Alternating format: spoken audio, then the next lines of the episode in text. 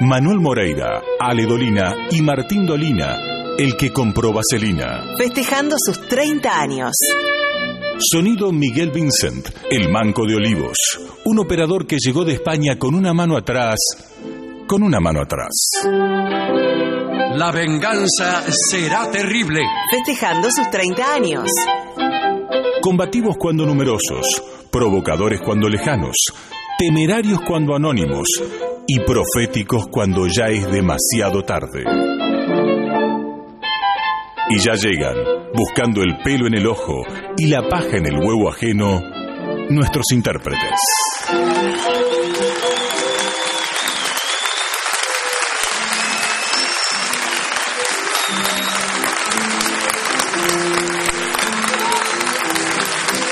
Buenas noches.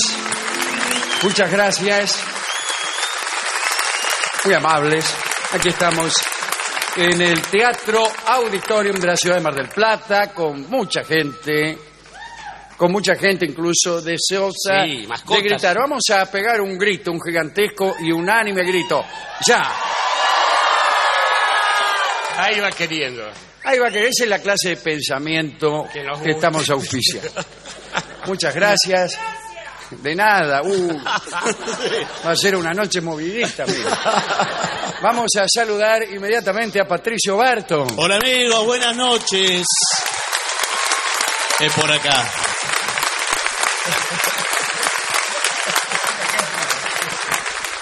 El tejedor italiano Jorge Dorio se encuentra con nosotros.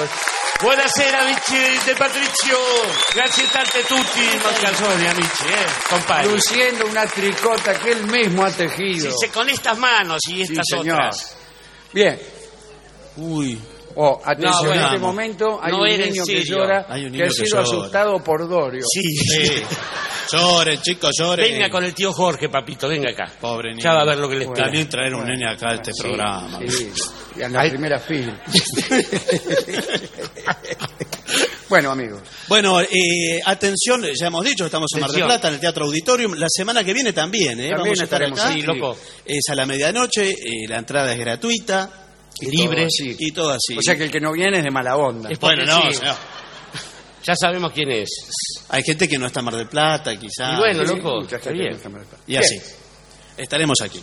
Eh, vamos a la parte conceptual del programa. Agotadas ya las referencias de nuestras próximas hazañas. Pero quizá conviene anticipar que el mes que viene estaremos de nuevo aquí, El Mar del Plata. quizá el día 12 de febrero, El 12 de febrero. en una única presentación, aunque no en el auditorium, Sí, ¿no? sino en un foro más amplio quizá. Es cierto. Ah, Eh, no sabía y el día 22 de febrero estaremos en San Marcos Sierra. Ujú. Otra de las sedes de verano de emoción. En la provincia de Córdoba. En la provincia de Córdoba, allá donde Judas perdió el poncho. Sí. Ahí hay miel. Sí, eh, se comen, mentas. eh, cosas orgánicas. Helados de poleo. Mm. Es raro eso, ¿no? Es mejor, así. mejor que no me pronuncie.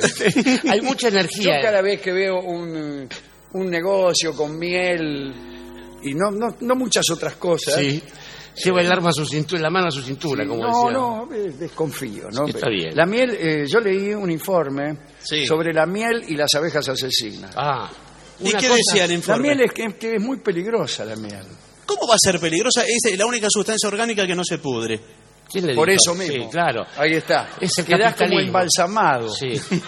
Te comés tres kilos de miel, por ejemplo, y quedás como el faraón Amenhotep IV, también llamado Akenatón. Sí, señor. Es ¿Usted como- no, no para en la ruta cuando ve ese cartel que dice miel? Sí, sí. Inmediatamente doy un volantazo e ingreso en la banquina, freno de golpe, no sin antes atropellar a cinco o seis vendedores de naranja. Que inmediatamente después del de la miel viene el de las naranjas. De naranja. Toronjas. Sandia. La sandía también. Y, y manguera. ¿Qué? En Manguera, alguna nunca ruta. vi a alguien Nunca vendiendo comí manguera. 30 manguera. metros de manguera. Además, ¿para qué quiere una manguera uno en la ruta? Para bajar la miel, dice. No, yo una vez me compré 30 metros de manguera Ah, sea, que está felicito. en la ruta, pero viene eh, toda enrollada. imagínese, Sí, no, va, no va a uno arrastrando la manguera por la ruta. No, señor. El negocio empieza en Atalaya y termina acá. escúcheme. Viene contenida en un plástico y el tipo me dice, no, es de alta presión, es esto, lo otro, todas las prestaciones de una manguera, lo que uno le pide a una manguera. Claro, Bueno, Sí, mejor. no es tanto después Sí. de todo. Bien. Y cuando le saqué el envoltorio ese, Mm. era una flacidez que era prácticamente una tela. ¿Y qué esperaba? Ah, No, no, es que era una, eh, esperaba una Esperaba cosa de algo goma consistente. más Señor, rígido. Eso pasó, eso pasó hace rato. No, o sea, y se le Yo he visto, yo he visto ahí en esos programas que veo yo donde venden cosas. Qué lindo, Sí. no me los pierdo. Eh, Qué lindo. este, Los noticieros. Que hay unas mangueras que se agrandan Cosa, no humo. y se achican. Sí, ¿Cómo señor. que se agranda y se Se achica? Ah, sí, claro, un tramo. Un tramo. Le agrega un tramo. Sí, sí. Eso, eso, es- eso es bueno, pero va perdiendo Pero 30 presión. metros es mucho porque... eh, ¿qué, Sí. qué va a regar? ¿Qué tiene de Y 30 no, en el metros? fondo, eh, usted sabe que yo tengo una propiedad muy Considerable. gran- considerable. Bueno, está bien. Pero... Pero no, yo quiero eh, hacer una denuncia. ¿sí? ¿Se, se puede hacer denuncia? en este Por favor, No, estamos para este eso. Es un programa de Sí, de denuncia, denuncia, señor. Casi una comisaría. Sí, sí. Los medios de comunicación son en estos momentos un Comisarías. sucedáneo de la comisaría. Sí, señor. Es decir, uno antes iba a la comisaría a denunciar, A al, denunciar vecino. al vecino. Ahora eh, Va a ese a noticiero. Estemos atentos, argentinos, a las fiambrerías. Ah, ah. ¿Cómo? Nadie está mirando lo que está pasando en las fiambrerías. Distrayéndose con otras pavadas, sí. Que uno va y pide 100 gramos de jamón, de jamón cocido, y le dicen, ¿de cuál? Jamón cocido. ¿De cuál? ¿De cuál? Pero ¿y cómo? Antes había un jamón cocido, Y uno crudo. Claro. Y no había Y uno crudo. más Punto. jamón en el universo todo. ahora hay un jamón eh, natural, Nunca hay vi otro, uno cilíndrico, uno Natural, sí. natural y frío el otro. ¿qué? Entonces, como el tipo tampoco sabe el fiambrero lo que Pero está... me parece que vendiendo. usted está inventando. No, señor, se está diversificando. Lo mismo que pasó con las heladerías que ya las hemos perdido. Sí. Hay 10 dulce de leche, 25 chocolates, que antes eran dos gustos. Lo mismo con los fiambres. Le dan opciones dentro del jamón cocido, varios jamones No, pero la atomización del fiambre ya se había producido, Sí. pero no con, con miles de jamones, sino con salames, Sí, señor. mondiolas, Sí, sí, sí. No, pero la bondiola es una. La bondiola... fiambrín, sí, pero la bondiola es una, pero no es salame. No, claro Ni- que no ni- es ni salame. ninguna otra cosa. Sí. Sí, pero eh, ahora hay eh, diversos fiambres ya dentro de la familia de los jamones, ya es un- una especie de élite. Que el jamón ha tenido hijos espurios, varios. Sí, y ¿sí? como no sabe tampoco el fiambrero, después se lo dice por precio. Le dice, Ah. ¿cuál quiere, el de 8 o el de 150 pesos? El de 8. El de 8 siempre. Es el que siempre me gustó más. El de 8 le están por sacar el, el, el carné de, de jamón. Sí, Ya sí. se lo- Está- está, está por tener carné de, de paleta. Está no de cerca del queso de chancho el jamón cocido. Sí, sí, sí.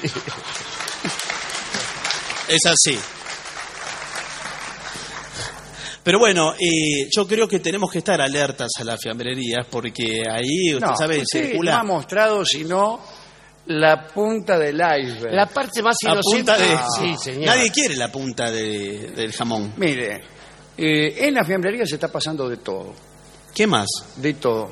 Por empezar, la contaminación que hay en la Oh, fiambrería Bueno, no sé si... por la mano del fiambrero Sí, que acaricia La cuna, eh, sí. tanto sea el jamón, el salame, Sí. el matambre o la longaniza, Sí. que se apresta a cortar en rebanadas, En fetas. en fetas. En Feta, fetas. señor. Muy bien. pero el fiambrero acompaña, no acaricia. Sí. Acompaña. Algunos acompañan, otros acarician y otros presionan directamente, ponen la mano Sí. casi eh, de- eh, con cariño Bueno. so- sobre el, el fiambre. Eso produce una gran contaminación. Pero además es una tarea peligrosísima cortar fiambre. Pero totalmente. Yo vivo, mejor dicho, no es que vivo, trabajo en el hospital pirobano Ajá. y ¿sabe usted cuántos fiambreros concurren a la guardia del hospital pirobano cortados sus dedos en fetas? ¿Cuántos? No sé, le pregunto si lo sabe. No, señor, usted Ah, bueno. eh, me dijo eso. No ¿Para qué habla de gusto, bueno, señor? ¿Cómo lo voy a saber? El episodio es este. el fiambrero pone la mano sobre el fiambre y hace andar Claro. la cortadora. Sí. Empieza a hablar, veo cómo es el, el fiambrero que es comunicativo. Le habla a la cliente, Sí, la seduce. Claro, participa además de esa patología de la sociedad argentina que tiene opinión sobre todo, Sí. que tiene la indignación a flor de piel, etcétera. Entonces el tipo le da, le da, empieza a que me dice, bla, bla, bla, y sin querer empieza a cortar sus dedos. Al principio no lo advierte, ¿Cómo no lo va a advertir? Son incluso, callos. eh, Al principio salen los a veces callos, acomoda rebanadas, fetas de sus dedos encima de Con la pinza. del, del salame. Y ahí es donde se da cuenta de que el diámetro de las últimas fetas es menor que el de las primeras. Y echa sus cuentas. Sí. ¿Cuál será la causa de que el diámetro de las últimas fetas es menor que el de las primeras? Mm. Piensa, probablemente ya no es, no estoy cortando el mismo fiambre. Sí. Bueno, apúrese a pensar. Este Bueno. fiambre me está doliendo y así. más tarde o más temprano descubre que se está cortando los dedos. Y ahí Sí. concurre a la guardia Sí. llevando eh, este, parte de salami y parte de dedos, dejando que el médico decida pague. cuál es cuál. Ya no sirve nada Claro, de eso, señor. Eso es lo que le dice. el No sirve. Lamentablemente, si usted se lo hubiera cortado el dedo en uno o dos pedazos, pero 37 fetas, Hmm.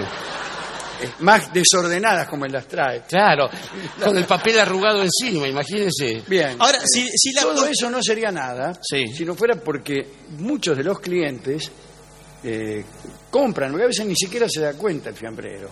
No, el y usted cliente dice... lleva el salame, los dedos del fiambrero, Sí. y ahí se produce contagio de 500, 500 más. No, bueno, se- será por otra cosa, que se ¿Cómo por enferma la gente. ¿Cómo hacer no, los dedos del fiambrero? no sé los dedos del fiambrero. que, ya que el fiambrero toque el salame, Sí. es malo. Ahora, que además usted se coma el coma. dedo del fiambrero, como Bueno. sucedáneo del mencionado fiambre. Haga esta operación mental. Llega usted a una fiambrería. ¿Usted se comería las uñas del fiambrero en lugar de las No, uñas? señor, por bueno, favor. Bueno, bueno, Es lo entonces, mismo. ¿qué me está diciendo? Pero que no tiene nada que ver lo que está planteando usted. Entonces, bueno, hay inspectores que caen de improviso, Mm. eh, de golpe y porrazo, a las Sí. fiambrerías, justamente en el momento en que el fiambrero está cortando. y ahí dice, ajá, deténgase. Sí, alto. Y inspeccionan las fetas para ver qué es lo que ocurre. A ver si es ¿A esta usted eso. ¿Cómo le gusta eh, cortado el salame, eh, la mortadela, por ejemplo? ¿Finita u gruesa? No, muy, eh, todo el fiambre es finito, lo más finito que se pueda. No, no crea que todo, no es lo mismo. No, no es lo mismo. la un- mortadela no es lo mismo. No, la mortadera no la quiero ni fina ni gruesa. Bueno. Discúlpeme. Ah, ya está. Es- esa- eh, eso es ¿Qué? rehuir la discusión. No, señor. Yo ya le expliqué muchas veces que voy a una fiambrería donde cortan tan fino que si vos das vuelta a la feta, no está. O sea, Es lo ideal. es la famosa feta de un lado de un, solo. de un solo lado. Es el corte ideal. Ahora, ¿por qué si a la, cost- la señora costurera, como, Encantado. como- como emblema social, utiliza los dedales, un instrumento Claro. de... Un fiambrero debería usar. ¿Por qué no? Eh, está mucho más expuesto el fiambrero que a la costurera Claro. A cortarse Pero los dedos. que el fiambrero hace otras cosas que por ahí necesitan la sensibilidad del dedo. Por ejemplo, agarrar aceituna del tarro. Claro. Ah, no, ahí se tiene que... Eso es a mano mete la pelada. mano. No, la mano no. eh, No, además- Tiene una Ah, cuchara. la cuchara de madera agujereada. Sí, tiene una cuchara. Que ¿Cómo me gustaría tener una? Cada vez que voy a una fiambrería y veo una de esas cucharas, cosa que ocurre cada 10 años, Sí. Eh, me digo, debo tener una alguna vez. Y después me Uno de estos días le vamos a dar una sorpresa, va a ver.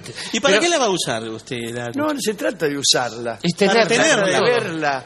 Una cuchara de madera no se usa, se tiene ahí y vienen, por ejemplo, eh, señoritas que la visitan a usted, Sí. con las cuales usted desea tener un trato amoroso. Sí, Sí. digámoslo así. Entonces, eh, usted le lleva, la lleva a recorrer la cocina y cuando la mena ve la cuchara llena de agujeros, eh, le pregunta inmedi- inmediatamente. No sé. Y esa cuchara llena de agujeros, y usted aprovecha para declararle su pasión, su amor, Sí. su lujuria, lo que sea. No sé, no sé Ahora, si puede ocurrir que la mena entre a la cocina, a mí me ha pasado, Mm. eh, y no le pregunte ni por la cuchara No, de ni madera, por nada. ni por la tostadora, ni por nada. Entonces ahí usted debe preguntarle, ¿por qué Claro. no me preguntas, oh joven que visitas mi domicilio, por esa eh, cuchara de madera con agujeros? Mm. Eh, y ahí es, es donde se produce una cosa con la mena. Fuerte. Pero no, yo Ah, creo que la se... mena no va a saber qué contestar y ahí usted aprovecha para declararle su amor, su lujuria o lo que sea. Sí, O a veces conviene declarar todo esto antes, de entrar. claro. sí, inclusive prescinda de la cuchara. Si por- la Claro, cuchara claro, está tiene sucia. razón. Me parece que me Sí. compré una cuchara. De gusto. Sí. Cuchara no tengo todavía, pero sí una tostadora que yo pensé que tenía efectos erotizantes. No, señor, ningún Eh, electrodoméstico es Tomaba a erótico. las minas del hombro, ponía una rebanada de pan y echaba a andar el, el Canchero, mecanismo. Y esperábamos. y entonces, claro, no salía eh, la tostada y entonces nos mirábamos. Hmm. Es el comienzo. También puede fallar. El comienzo, claro, un cruce de De miradas. claro. Y por ahí sale y vuela la tostada. ¿Y qué sucede? Nada. Nah, después cae. Ah, pero señor, esperábamos eh, Ah. la explosión del amor. Todo lo que sube baja, señor, ya está.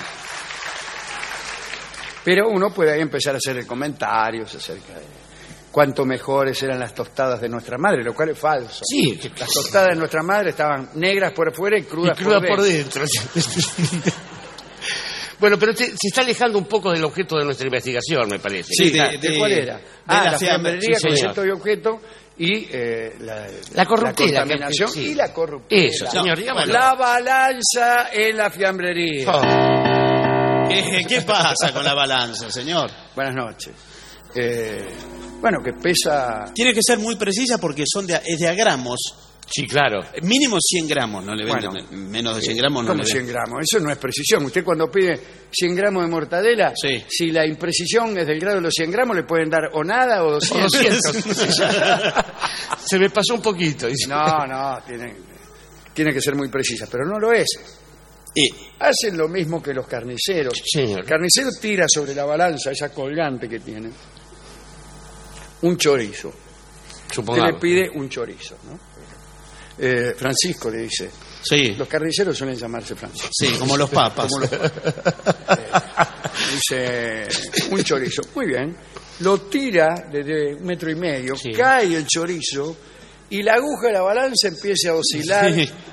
allí alrededor El de la- péndulo de llega hasta Foucault. 7 kilos por ahí. Sí. Entonces, tipo, antes de que De que se detenga la se aguja. detenga, mucho antes, Sí. el tipo que hace el chorizo lo mete en un papel y le dice 200 pesos. No, señor. Es como en las Olimpiadas, sirve la marca más alta, macho, ya está.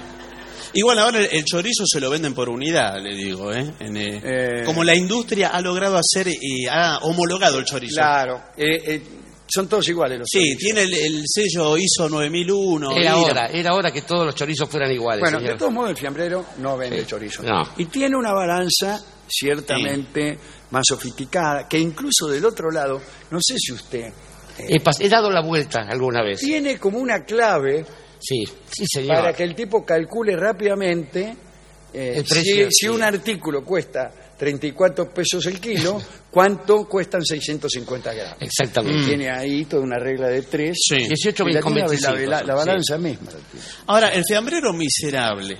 Hola. Sí, ¿qué tal? ¿Cómo le va? Soy el, el señor Carlos Miserable, dueño Que superado el peso del pedido del cliente, retira las dos fetas de, de excedente. Ah, sí, y se las come él. incluso. No sé qué hace. No, no, las las aparta. ¿Y se las vende a otro? No lo sé. eh, Se ¿qué- van No, acumulando. no, pasa ese- con ese esa feta? protocolo es cobrártelo.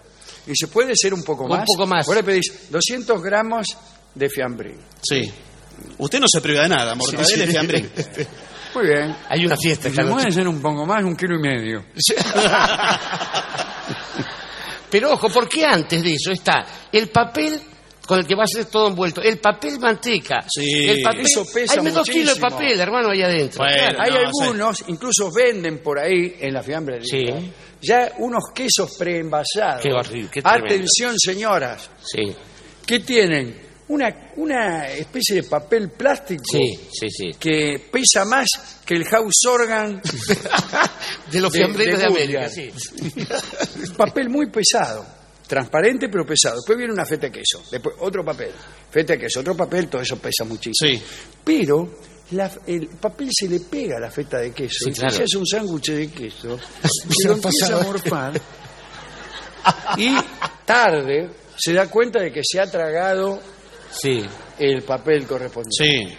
Bueno, eso Y es más rico que algunos quesos Eh, también.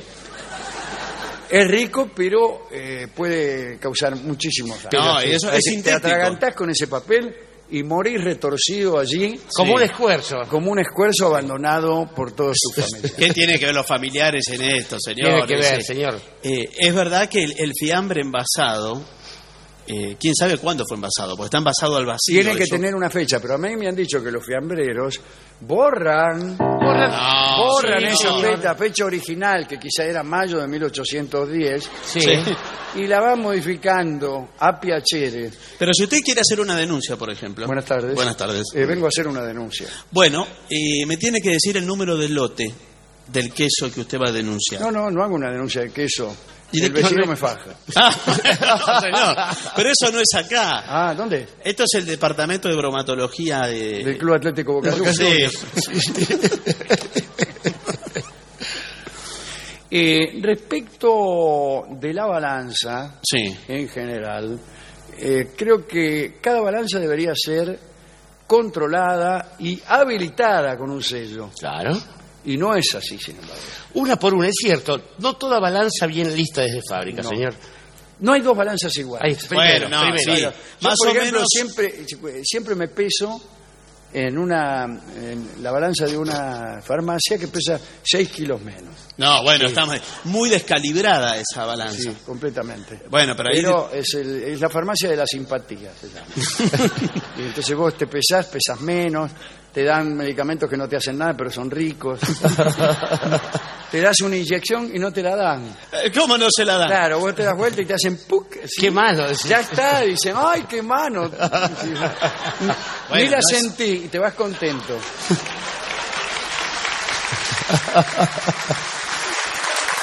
Y te curás, además. ¿Por qué se pagan impuestos en la farmacia, digo? ¿Cómo se pagan? Ah, los servicios que se pagan. En la sí. farmacia se hace de todo menos vender me- de medicamentos.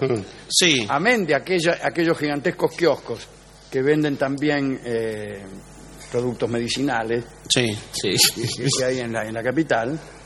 Bueno, hay otros donde vos pagás toda clase de impuestos. Sí, le cobran eh, la luz, el cable. Alumbrado, barrido, limpieza, ganancias, IVA, eh, todo haces ahí. Sí, después, y si va un día de lluvia, le venden los paraguas adelante, todo. Va, va, se va actualizando No, no, no, conforme- pero estamos hablando del estamos pago de hablando, impuestos, señor. Del pago de impuestos. Sí, la sí. PIP está ahí. También se lo, lo puede Bueno, pagar. ¿qué- qué otros- ¿Y quién va a cobrar cobra los impuestos, señor ¿Qué quiere que comisario? no? No, pero hay, hay servicios, también se paga eh, la luz, También, el también todo se paga ahí. Todo, sí, sí. Eh, y no se venden casi medicamentos. No, sí, te- los venden atrás los medicamentos. ¿Atrás de dónde? Y hay como un mostrador. No, no, no, no, no. no. Yo he leído que ahora para... Tenés que ir al registro civil. si Sí, querés. señor. Pero ¿cómo registro civil, señor? Usted se presenta con la receta Sí. y saca el número. Vio que hay un número para eh, la farmacia con Sí. receta, ¿Cómo otro es? para la Eh, perfumería. bueno, o- usted viene, yo vengo por una obra social, Sí. vengo particular, ¿qué número tengo que sacar? Mire, eh, el celeste es por obra social. Sí, pero yo no sé por qué vengo. Ah, bueno, ¿cómo, cómo no sabe? Hombre, No sé a qué le llaman ustedes obra social. Obra social, si usted, por ejemplo... ¿Qué? de- Obra social, por ejemplo, construcción de escuelas. eh, bueno, si usted es de, de- de la... No. No, señor, es el gremio al cual pertenece usted. Usted No, que... porque no pertenezco a ningún gremio. ¿Qué hago? ¿Me dejo morir? No, saca el número. Sí, entonces saca el tiene una número. prepaga. Saca el otro número, número prepaga. Después tiene el número ¿Qué de es la prepaga? Perdón, yo eh, nunca me enfermé mucho. Sí. Y ahora me invento en esta farmacia, primero me querían cobrar eh, un impuesto. Sí. Ahora me quieren hacer que me asocie no sé a qué. La Prepaga. prepaga eh, se define por su nombre. Usted paga antes. Muere después. ¿Por qué yo pago antes y en cambio los que me emplean no? Bueno, Bueno. señor, eh, pregúntese, ¿no sabe a dónde te dirigirá? Pregúntele a ¿Por qué- Max qué hay Weber. un régimen para cobrarme y otro para pagarme? Y sí, Yo es es así. pago fácil, Siendo cobro este difícil. Claro. mucho más lento que aquel. ¿No se produce una especie de deslizamiento de la justicia en ese caso? Sí, se, se va ¿Nadie, tensionando. nadie, nadie ha pensado en eso? No, la verdad que estamos, estamos analizándolo. Claro. Porque antes la plusvalía era un pequeño fantasmita. Esto es un monstruo en Sí, serio. sí, pero este es... flor Este es en serio. Este se la comió la plusvalía. de la plusvalía. Sí, sí, claro que sí. Bueno, no importa. Farmacia La Plusvalía. Estamos denunciando fiambreros por ahora. Sí. Sí. Ya les va a llegar el turno a los otros. El, el fiambrero, eh, porque hay fiambreros que ya tienen cortado el fiambre. separados de a 100 gramos. Eso a mí me genera cierta sospecha. Eso no lo compre. Yo eso no lo compro. No, no lo compre. Pero ahora, el fiambre que se lo cortan en el momento y se lo envuelven en el papel y le, Tampoco lo le ponen los ganchos, los clips. Es un peligro los ganchitos, los mismos ganchitos que sirven para abrochar, eh, pongamos por caso la guerra y la paz. Sí. Lo ¿Lo libro, usan vamos. para, para abrochar esto? ¿no? Sí. ¿Y si usted se come un ganchito? No, señor, está... Oh, muchacho, yo esto lo, lo vi yo. ¿Qué- ¿Y qué me quiere decir con eso? Mejor dicho, no lo vi, pero se lo estoy diciendo yo. Bueno, no importa. Eh, se compró 50 gramos, 50 gramos, bueno, no era... no 50 compró- gramos de salchichón primavera. Qué Ajá. rico. mm. Mm. El tipo se lo, se lo abrochó, incluso demasiado se lo abrochó. ¿Cómo que- No sé, por- Lo cerró demasiado. Para que Sí, se haga tric, más. tric, Sí. tric. Muy bien. Se compró un pan en la panadería Sí. y se fue a la casa. Y se hizo un sándwich eh, de salchichón primavera. Pero algunos ganchitos quedaron enganchados en el salchichón primavera Sí. a favor de... eh, El ahorro de papel.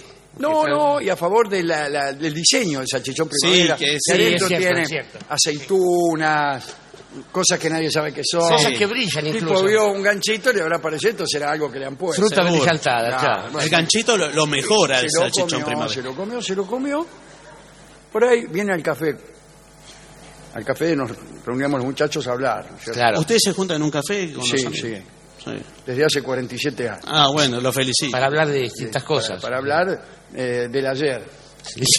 Pero ahora hace 47 años, pero en el primer año de qué hablamos? También del ayer. También. También. Es igual, ¿eh? Uno que Primero- otro. sí, es lo mismo, Sí. porque el ayer vio cómo es. Bien. Lo pasado pisado, señor, vamos. Bien. Eh, y en eso, ¿y vos qué opinás? Gandolfo, le dijimos. Sí, Se Gandolfo. llamaba Gandolfo. Sí. Y el tipo va a abrir la boca ¿Qué pasó? Ahí mismo. ¿El ganchito? y no podía hablar. ¿Qué te pasa? ¿Qué te pasa, Gandolfo? Entonces fue hasta el mostrador, eh, agarró un lápiz, papel y escribió. No puedo hablar. Sí. Bueno, estaba claro, sí. Eh, entonces yo agarré otro papel y, y le escribí. ¿Por qué? ¿Por qué, Gandolfo? Señor,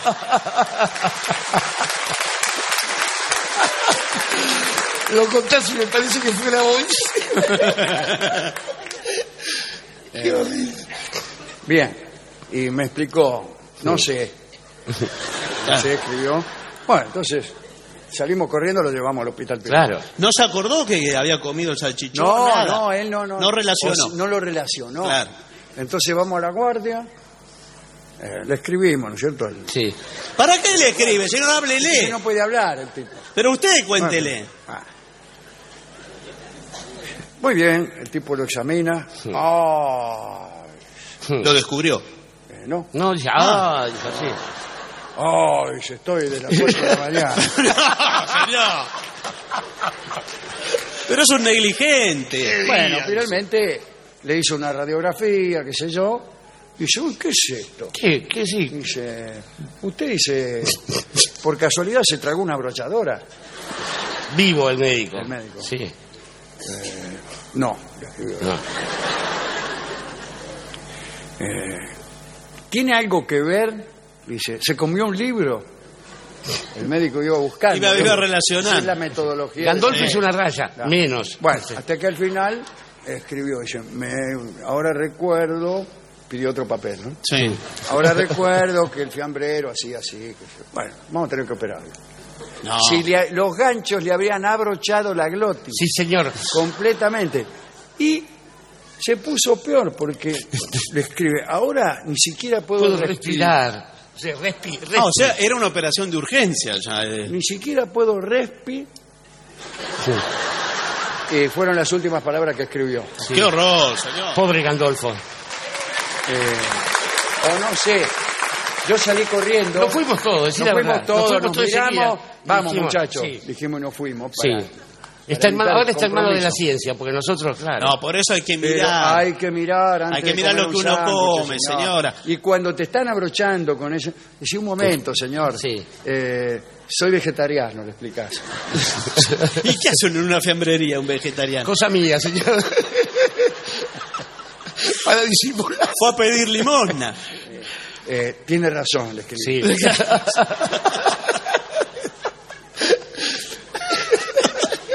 Hay unas pinzas y que son excelentes. Yo me compré dos. La llevo, Ajá. sí. Que son para sacar esos ganchos. Para Ah, sacar, Para sacar unos clips que abre, hace una cuña, abre el clip y, ¿Y lo saca qué? y no destruye usted. eh, Claro, porque cuando uno quiere arrancar un papel que está enganchado, lo tiene que romper. Lo tiene que Sí. romper. Ah, Entonces, yo he roto tantas cosas. Bueno, no, esto es para que usted lo saca limpio. Saca el clip, lo tira. Qué notable, ¿eh? Sí, impresionante. Le quedan solo los dos agujeritos. Ah, bueno. Ah, nadie es sí. perfecto, Y bueno. claro. Eh, ¿Usted usaba carpetas con agujeritos? Sí. Perdón, con agujeritos y el auxiliar del agujerito. El ojalillo. Ahora, eh, ¿dónde ¿con qué embocaba el agujerito? ¿Con un cordón o con unas cosas plásticas de esas que se abrían pac, pac, pac? Sí, y, pac? me- y metálicas. Metálica. ¿Esa usada? Sí. Muy mal hecho. Sí. ¿Cómo mal hecho si son las, las carpetas? algunas que vienen de Australia, por ejemplo, Sí. tienen un cierre que agarra un ratón y lo liquida. Los australianos hacen trampa para la rata con carpetas cuál es. No, señor. Ponen queso en la, en la O sea, punta ponen del un- gancho. a- abren la carpeta de historia, por ejemplo. Sí. Mete, calculando que hay, que hay, gata, eh, hay ratas revisionistas. Sí. Bien. Le ponen un queso ahí y viene la rata y se cierra sola la carpeta. Bueno, pero. Lo atraviesan como churrasco de croto, señor, los ratones. ¿Qué es? Bueno, quiero Eso. decir que esas carpetas son muy peligrosas. Sí, son peligrosas, Y pero. lo que quiero recordar, casi como una cosa nostálgica, es que esos agujeros duraban poco. Nada. Nada, se rompían enseguida, uno tiraba, se rompía. Doblaba la hoja se rompía, Tanto sí. es así que un fabricante astuto descubrió un reparador de agujeros. El famoso. Era como un ojal, iba a decir cualquier cosa, pero Sí, bueno, sí, sí. como una O gruesa, El ojalillo. lo el ojalillo, El ojalillo. por no decir. Sí. Sí. El ojalillo adhesivo. Entonces tenías eh, Sí, el otro no rotos los agujeros, rotos los agujeros de la hoja de tu repuesto, Sí. Sí. los sometías al, al ojalillo y quedaban como nuevos. Sí, un, señor. un genio, un verdadero genio. El famoso dicho, te cobraron caro, pero te lo dejaron bien. Exactamente. De ahí. Era el eslogan de esta empresa. Este. Ahora ya se venden las hojas Rotas. con los agujeros con el margen plastificado.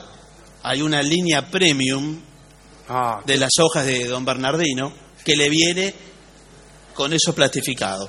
qué bueno. Y entonces eso al pibe no se le sale. De todos modos, digo sin que tengan los fembreros que ver en esto, Mm. la tecnología de, de la hoja, y especialmente de la hoja escolar, debería mejorar en el borrado. Por lo menos. Mm. Por lo, Lo menos. ideal sería conseguir algo que borre lo escrito como si nunca. Sin dejar rastros. Sin borrar el renglón, sin dejar un agujero en la hoja, sin que parezca sin que una se vea nada. cicatriz de lepra ni nada. está. Eso mejoraría mucho nuestra vida. Sí. Bueno, no sé si, tan- no sé ¿cómo si es no? para Porque tanto. Cuando uno se corrige, el precio que paga es una desprolijidad enorme. Es el resaltar su error para veces, convertirlo sí. en un cataclismo. Lo, lo primero que usted ve cuando ve su cuerpo, uy, mirá, se equivocó. Sí. Todo lo que escribió, por más que sea genial, pierde sentido. Me han dicho rectores de establecimientos de enseñanza que eso es una metáfora de lo que le espera al alumno En la vida. en la vida pública, cuando eh, cada uno de sus errores sea eh, enfatizado por su propio deseo de enmendarlo. Claro. Es el propio propósito de enmienda el que, que resalta salta- el error. ¿Cuál es la mejor manera de que no se, dan cuen- de no se den cuenta de que has cometido un error? No borrar Y y, hacerse, dejar, claro. perseverar en él. y tratar de acreditarlo como una virtud. y así se hace.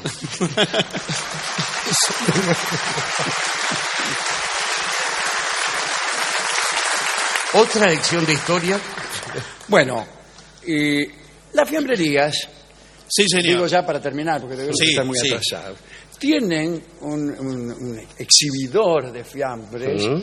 que tiene un enorme vidrio, es como si fuera una vidriera. Una Una Nursery heladera de que nos permite mirar lo que hay sí, dentro. al revés. Eh, una- vidrio inclinado. Correcto. Donde Sí. están todos los fiambres y las viejas que van a la fiambrería, medio que se agachan con ojos golosos, mirando, Y va mirando. este o aquel em- embutido. Y tiene que señalar con precisión. Sí, el fiambrero del otro lado abre la puerta y aparece él. Claro, sí, está. que hasta Ese, entonces ese. eh, y enarcando las cejas, le hace como diciendo, decida. Porque este, este. Soy yo. Y la dama, sí, que, eh, de golpe protagonista de, de- de un hecho tan importante, señala con dedo tembloroso esto. En, en general, el fiambrero o finge Sí. o se equivoca. Este dice, no, No, no es. aquel. ese, sí. Y hay, Nunca es. hay una cosa así como el tipo va agarrando todos los embutidos. Este, no aquel. Este, no. Este, ah, este. Y veo que la señora evita hablar como si estuviera en un compartimiento estanco. Sí, y sí. se escucha todo de Se atrás de escucha la todo, pero ella cree que no lo Quiero escucha, fiambrín, mundo. loco, claro. Evita los de adelante el Sí, sí, fiambrero. sí, claro. Porque no se quiere estirar allá. Ni Entonces, manchar. Va agarrando Sin lo embargo, que tiene. allí lo que pasa, y aquí está la corruptela, es que a suerte y verdad puede suceder que un salame permanezca Sí. sin ser elegido, Sí, claro. como nos pasa a muchos de nosotros, De la A muchos salames. en la heladera durante En el años, oscuro. sin Eh. que ninguna diga ese. Sí, te A veces quiero a vos. viene una y dice ese, y uno... Eh, pero no era. Es No, le de dice, que- "Este". Este, dice el fiambrero. No, No. dice, "Oh". Uno ya se había apartado El la telita que lo ahí cubre. así. casi gritando sacame. A mí No. me ha pasado muchas veces. He creído ser elegido y no, era el de atrás. Era el otro. Y bueno, Pero a veces, al menos en el caso de los fiambres, Sí. eh, tiene que ver la posición Ah, siempre. claro. que ocupa Sí, en, la, sí. en la heladera. hay, hay mortadelas que se te ofrecen de un modo que vos no podés decirle que no. Y bueno, claro. aunque no tengas hambre. Claro, mirá. pero lo que quiero decir es que esos eh, embutidos no eh, preferidos, no elegidos, se van pudriendo por más que estén Sí. en una Es resentimiento como el de uno. Al Claro. no ser elegido Se va acumulando por bronca. dentro. Claro, ahí está. Eh, se mueren pena. por dentro, sí. La pena es muy mala. Pero Al señor, salame. el, el- pero el salame no tiene pena. El Bueno, salame- lo que sea, señor. Es salame, pero no insensible, señor. Eh, lo que hay que hacer es obligar a poner fecha incluso en el salame. Sí. Lo que pasa es que la fecha... que cada salame tiene que tener una, una cinta como esas que tienen eh, los boliches para mandarte al salón VIP Sí. Y ahí está la fecha. La fecha de arribo del salame de la claro. Pone 17 de octubre de 1945. Sí, 20 horas. sí. Salchichón de la lealtad. Pero ese, el, el- el embutido,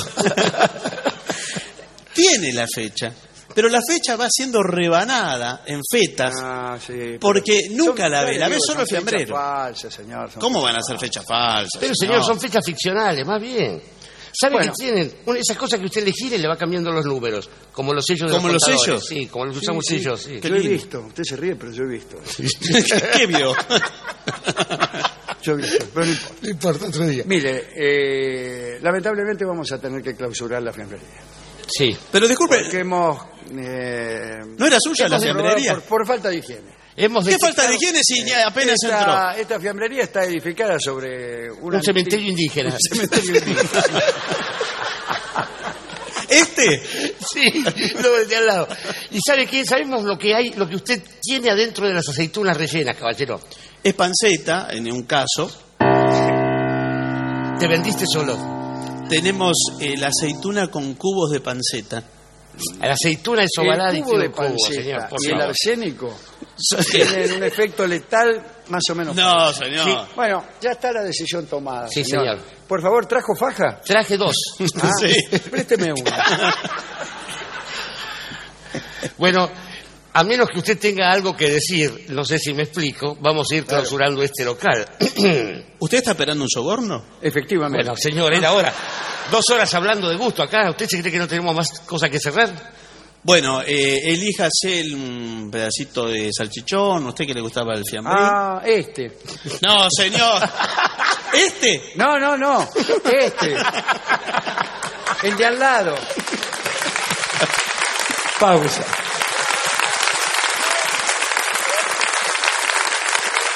Comienzo de espacio publicitario.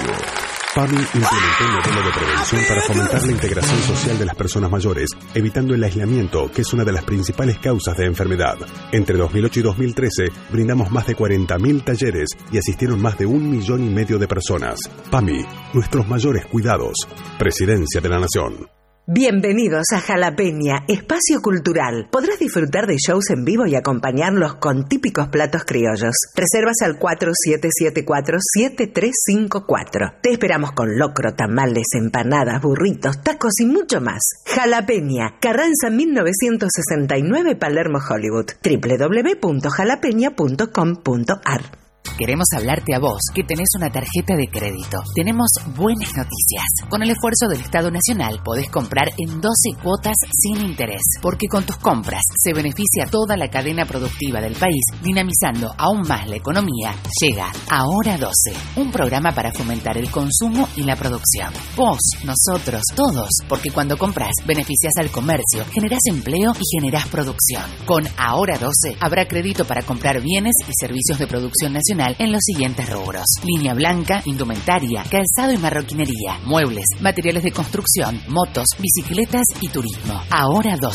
desde el sábado 13 de septiembre, de jueves a domingo, para que entre todos sigamos creciendo juntos. Consulta comercios adheridos en www.ahora12.gov.ar. Tenemos patria. Presidencia de la Nación.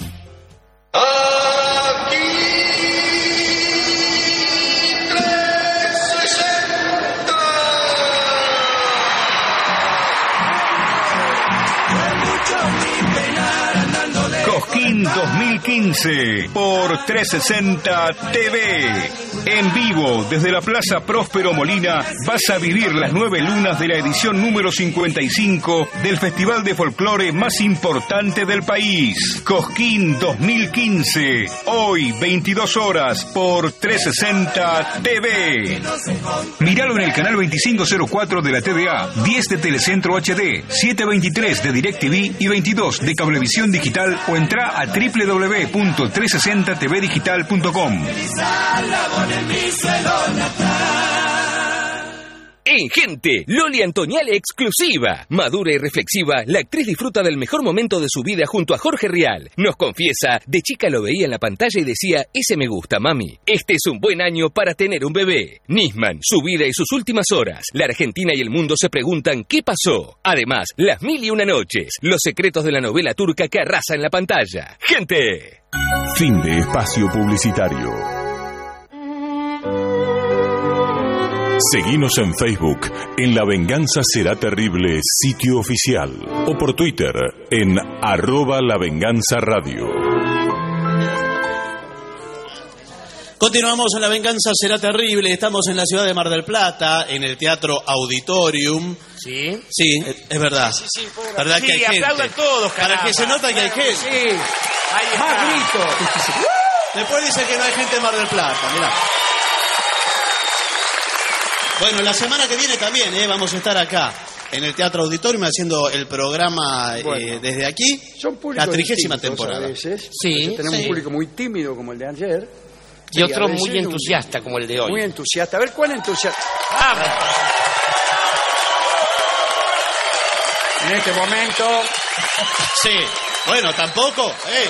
Vístase, señora, Bueno, por favor. somos Caramba. expulsados por el Bueno, público. qué cosa. ¿Quiere que leamos algunos mensajes? Por favor, mensajes, yo tengo también alguna información para dar de actividades eh, aquí en la ciudad de Mar del Plata. Por ejemplo, guardemos los mensajes y dé la, la información. eh, Dorio, ¿usted dónde va a estar el domingo? Yo voy a estar el domingo, gracias, querido Patricio, a las 8 de la noche en el marco de verano de emociones, entre la fragata Libertad y los dinosaurios en la base naval, a las 8 de la noche dando una charla sobre simulando ser de historia de actualidad política de la Argentina. Así que los espero porque es una lágrima si no van. Así que domingo a las 8 de la noche no hay nada más que hacer acá en Mar del Plata. Acá y también regalos, sí.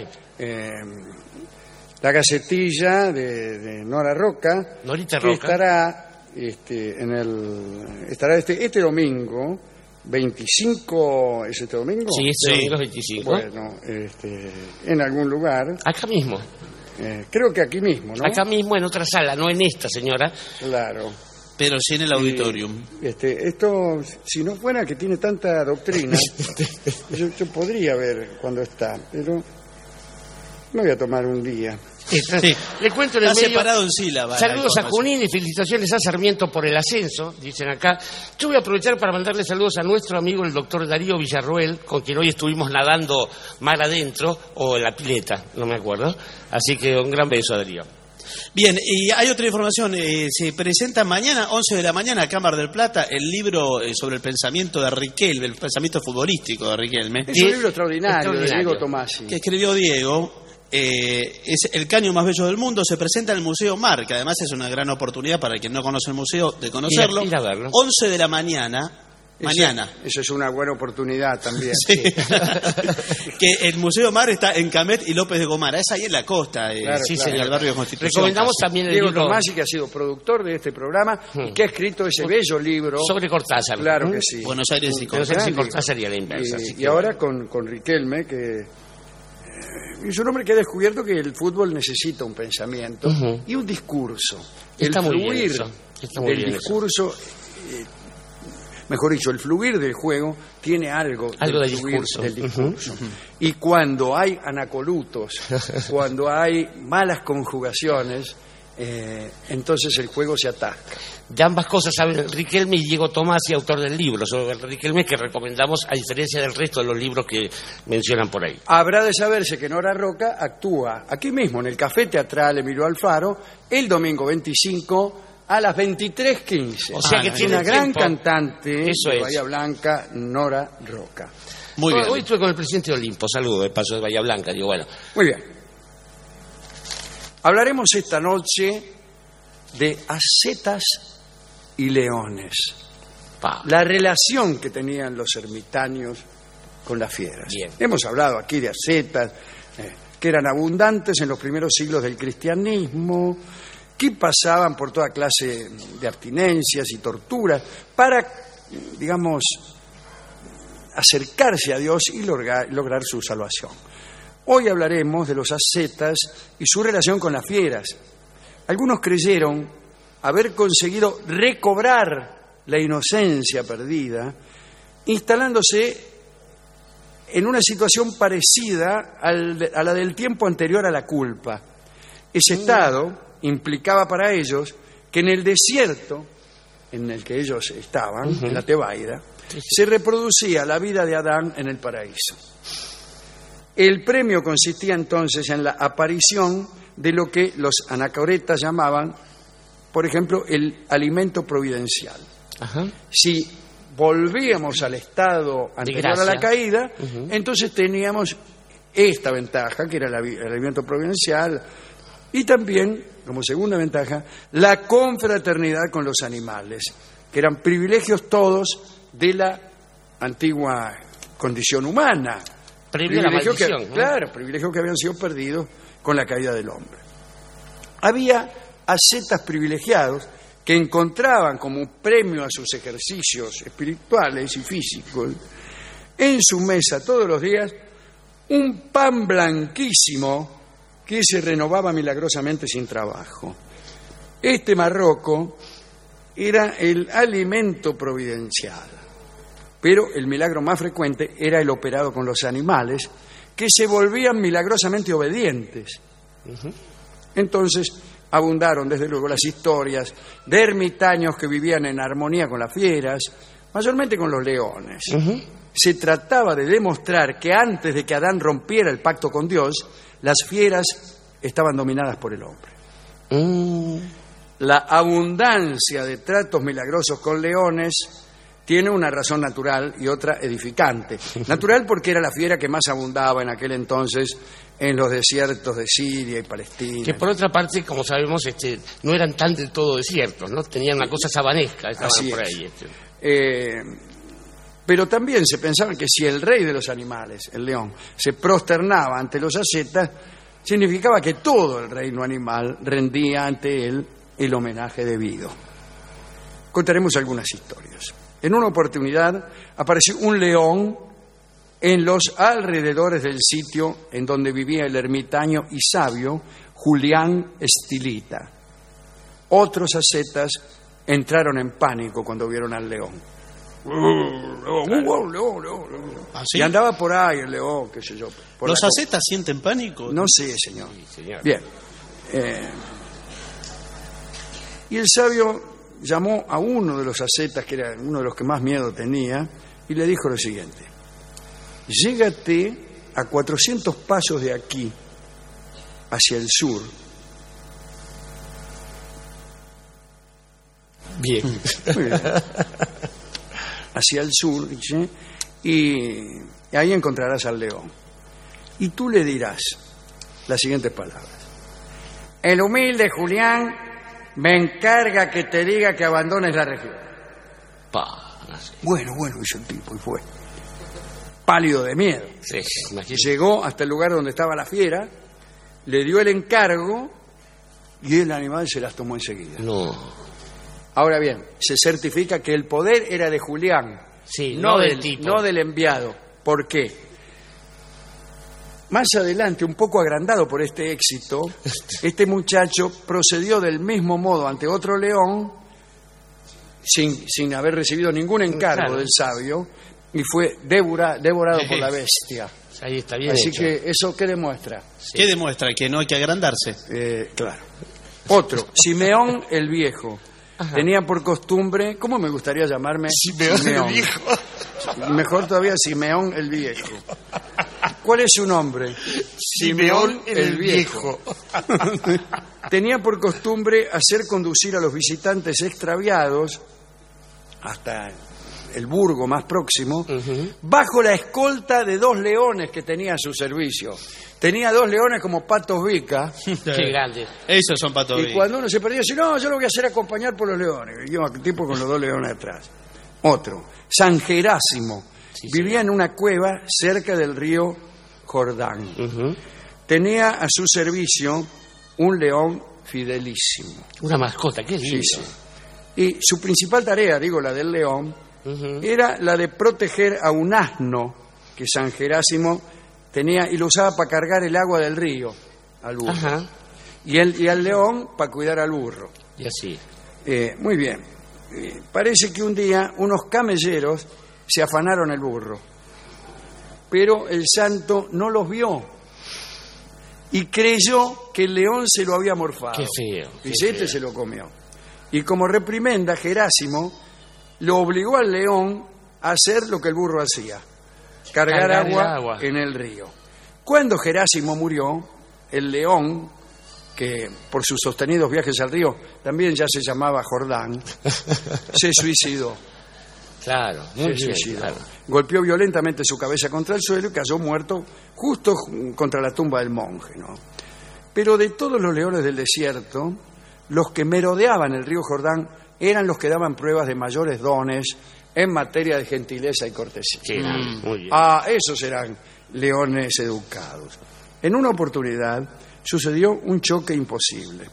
Había un monje que había obtenido el favor divino, pero luego cometió una falta. ¿Se entiende? Tipo, que yo, y un día eh, sintió gula y se comió un pedazo Eh, de pan. sí. Bien, una falta. Entonces decidió expiar aquel pecado dejándose devorar por un león. Eh, qué exagerado, Ah, no puede ser el pecado que he cometido, me voy a hacer devorar por un león. Ahora, bueno, los leones no se lo comían, Claro. porque claro. lo respetaban.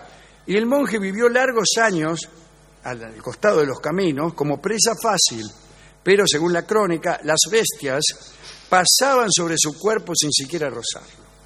Su trabajo ascético consistió hasta su muerte en encontrar un león que se lo manchara. Qué difícil. Pero no eso. había caso, no tuvo éxito. Eso es. Había tal armonía paradisíaca entre él y las bestias que no se rompió nunca. A medida que las historias de leones mansos se propagaron por las ermitas y monasterios, fueron enriqueciéndose con detalles nuevos a las historias, ¿no? Eh, Que acabaron por hacer de los leones personajes casi humanos, que lloraban, reían, pintaban Vamos. y hasta filosofaban. Así los representaban los escultores y pintores bizantinos. Eran leones de faz humana que habían olvidado su ferocidad para vivir entre la gente. Además de las historias de leones, el bestiario del desierto contiene otras historias en las que el cocodrilo eh, es el protagonista. Si bien se mira, parece una fiera bastante más intratable que el león. ¿no? Mm. Las historias del cocodrilo mayormente ocurren en Egipto. Ahí estaba San Heleno, llegó un domingo a un monasterio donde este, tenía que ir. Le dijeron que el sacerdote vivía del otro lado del río y no se atrevía a cruzarlo a causa de un cocodrilo que Mm. se la tenía jurada. se lo agrego yo. San Heleno, que era dueño de la armonía adánica, fue hasta el río, llamó al cocodrilo, lo montó, discúlpeme, No, faltaba más. y viajó en él hasta la orilla opuesta. Allí llamó al sacerdote ausente, lo convidó a subir en ancas del cocodrilo para ir hasta el otro lado. Pero el sacerdote huyó. Ni siquiera esa invitación milagrosa eh, lo, convenció de ir a cumplir eh, su trabajo al monasterio. Bueno, hoy en día se han producido dos modificaciones en la Tebaida y en el desierto sirio. La primera es que casi no hay leones. La segunda es que los que hay no registran amistad con ninguna zeta. Podríamos agregar otra, ¿no? A ver. De paso, tampoco hay acetas. Y una cuarta incluso, que ya no es un desierto. bueno, y así. Y todo así. Eh, ¿A quién quiere dedicar esta charla interesante acerca de la amistad o acerca del dominio que Eh, los ascetas tenían sobre las bestias? a- eh, atractiva y edificante, este, con una que empieza con una cosa. Debemos descubrir que el destino de la humanidad está marcada por su primer acto, que es el exilio. Somos todos exiliados. Al ser exiliados del paraíso, esto es lo que funda la condición humana. Sin la, la curiosidad de esa primera transgresión, pocos seríamos y quizás la ausencia del trabajo eh, nos haría ¿Qué cosa? Ser más parecidos a las bestias. Es curioso. Recuerdo siempre, Alejandro, un poema que me ha fascinado desde niño de, de Alberto Girri, que dice contra lo conocido de la naturaleza los portentos. Y habla de zorras naciendo de yeguas, de carabajos dorados, y dice hasta lograr algo conformado así. De hombre, las partes inferiores pero muertas, y de bestia, las partes superiores pero vivas. Como que siempre lo peor dice con ironía Girri, sobrevive a lo mejor. Y sin embargo, los que amamos a los animales, eh, sabemos que la gracia está en otro punto. Fíjese que hay una trampa en la gracia adánica, y es que el hombre dominaba en términos de la gracia al animal. Ahí hay una cosa que está donde vienen mal barajadas las cartas del mazo. El señor no pudo haber sido tan injusto de entrada como para establecer una especie dominante, especie que ni siquiera había cometido el pecado de rebelársele. Y entonces, el asunto más bien me parece que tiene que ver con otra cosa. No se diferencia tanto a los hombres de las bestias, en el sentido de poseer, por ejemplo, el habla o la palabra.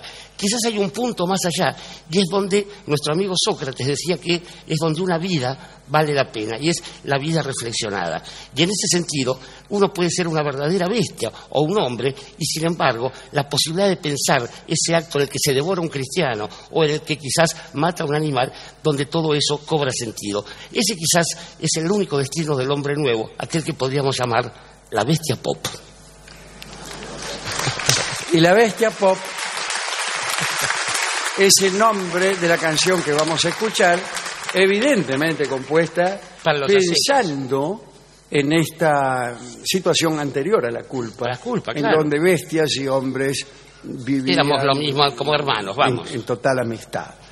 Eh, la escucharemos naturalmente por los redondos. Adelante.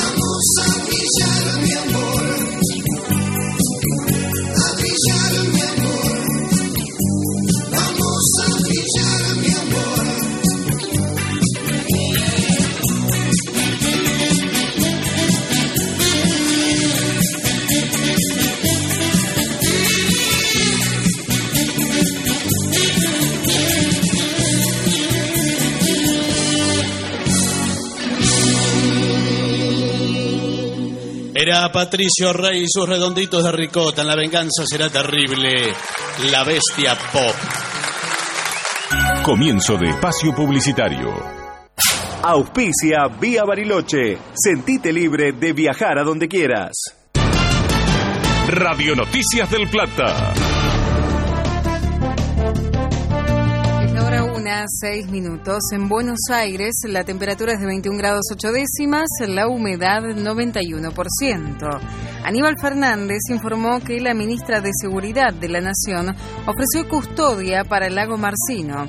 El secretario general de la presidencia dijo que está disponible la guardia para resguardar la integridad del hombre que le dio el arma al fiscal Nisman. He hablado con la ministra Leticia Rodríguez, es aclarar que nadie le ha solicitado ofrecerle la seguridad que tiene Lago Marcino. Es más, no solamente no lo han solicitado, sino que además la ministra Leticia Rodríguez se lo ofreció a la fiscal, poniéndole a disposición las fuerzas federales para poder proceder, si ella no lo considera oportuno y conveniente, la seguridad del señor Lago Martínez. Eso no ha sucedido, porque por eso no se puede uno arrogar derechos por oficio que no le corresponden.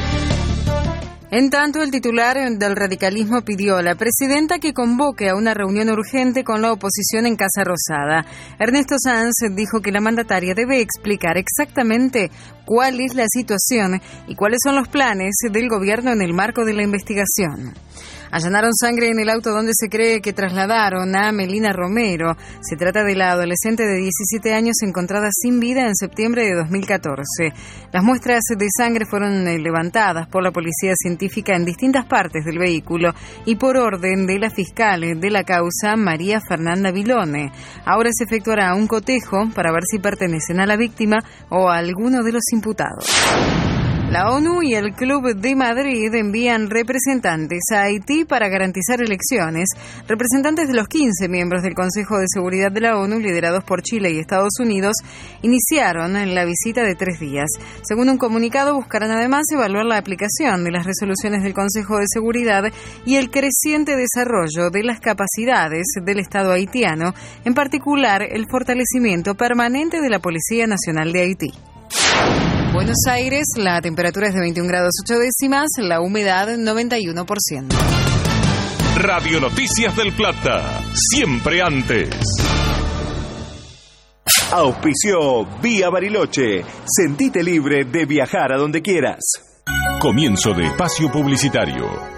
Esta semana en Para Ti, Sexy Coaching. Aprovecha el verano para potenciar el buen sexo. Tips de seducción para convertirte en una star erótica. Además, te contamos la verdadera historia de amor de los protagonistas de las mil y una noche. Moda de playa, remeras, colores y estilos para estar super top. Y de regalo, un suplemento especial del método Ravena con dietas Takeaway. Ya salió. PAMI implementó un modelo de prevención para fomentar la integración social de las personas mayores, evitando el aislamiento, que es una de las principales causas de enfermedad. Entre 2008 y 2013 brindamos más de 40.000 talleres y asistieron más de un millón y medio de personas. PAMI, nuestros mayores cuidados. Presidencia de la Nación. Y sí, la verdad que salir los domingos a las 7 de la mañana y hablarles de campo puede sonar complicado, pero saben que nosotros vamos a hacer un programa distinto, ágil, divertido y que va a hablar del campo como nadie lo hace. Relacionándolo con todo lo que tiene que ver con el país, con su economía, sus historias y sobre todo con su gente, que son todos ustedes y también somos nosotros. Radio Campo del Plata, con Daniela Prile y Carlos Soler. Domingos a las 7 de la mañana por Del Plata. En Paparazzi, ficción y realidad. La historia de amor de Honor y Ceresare, los protagonistas de las mil y una noches. ¿Quiénes son y cómo viven los actores del culebrón que enloquece a los argentinos? Su romance oculto, su hijo Ali y sus vacaciones en las playas europeas. De novela, el verdadero novio de Nazarena, Marcelo González, el polémico ex de Laura Fidalgo, La Corteja. Fotos súper exclusivas. Además, Susana se aburrió de punta y parte para París. Wanda, mamá. Y toda la frándula está en Paparazzi. Fin de espacio publicitario.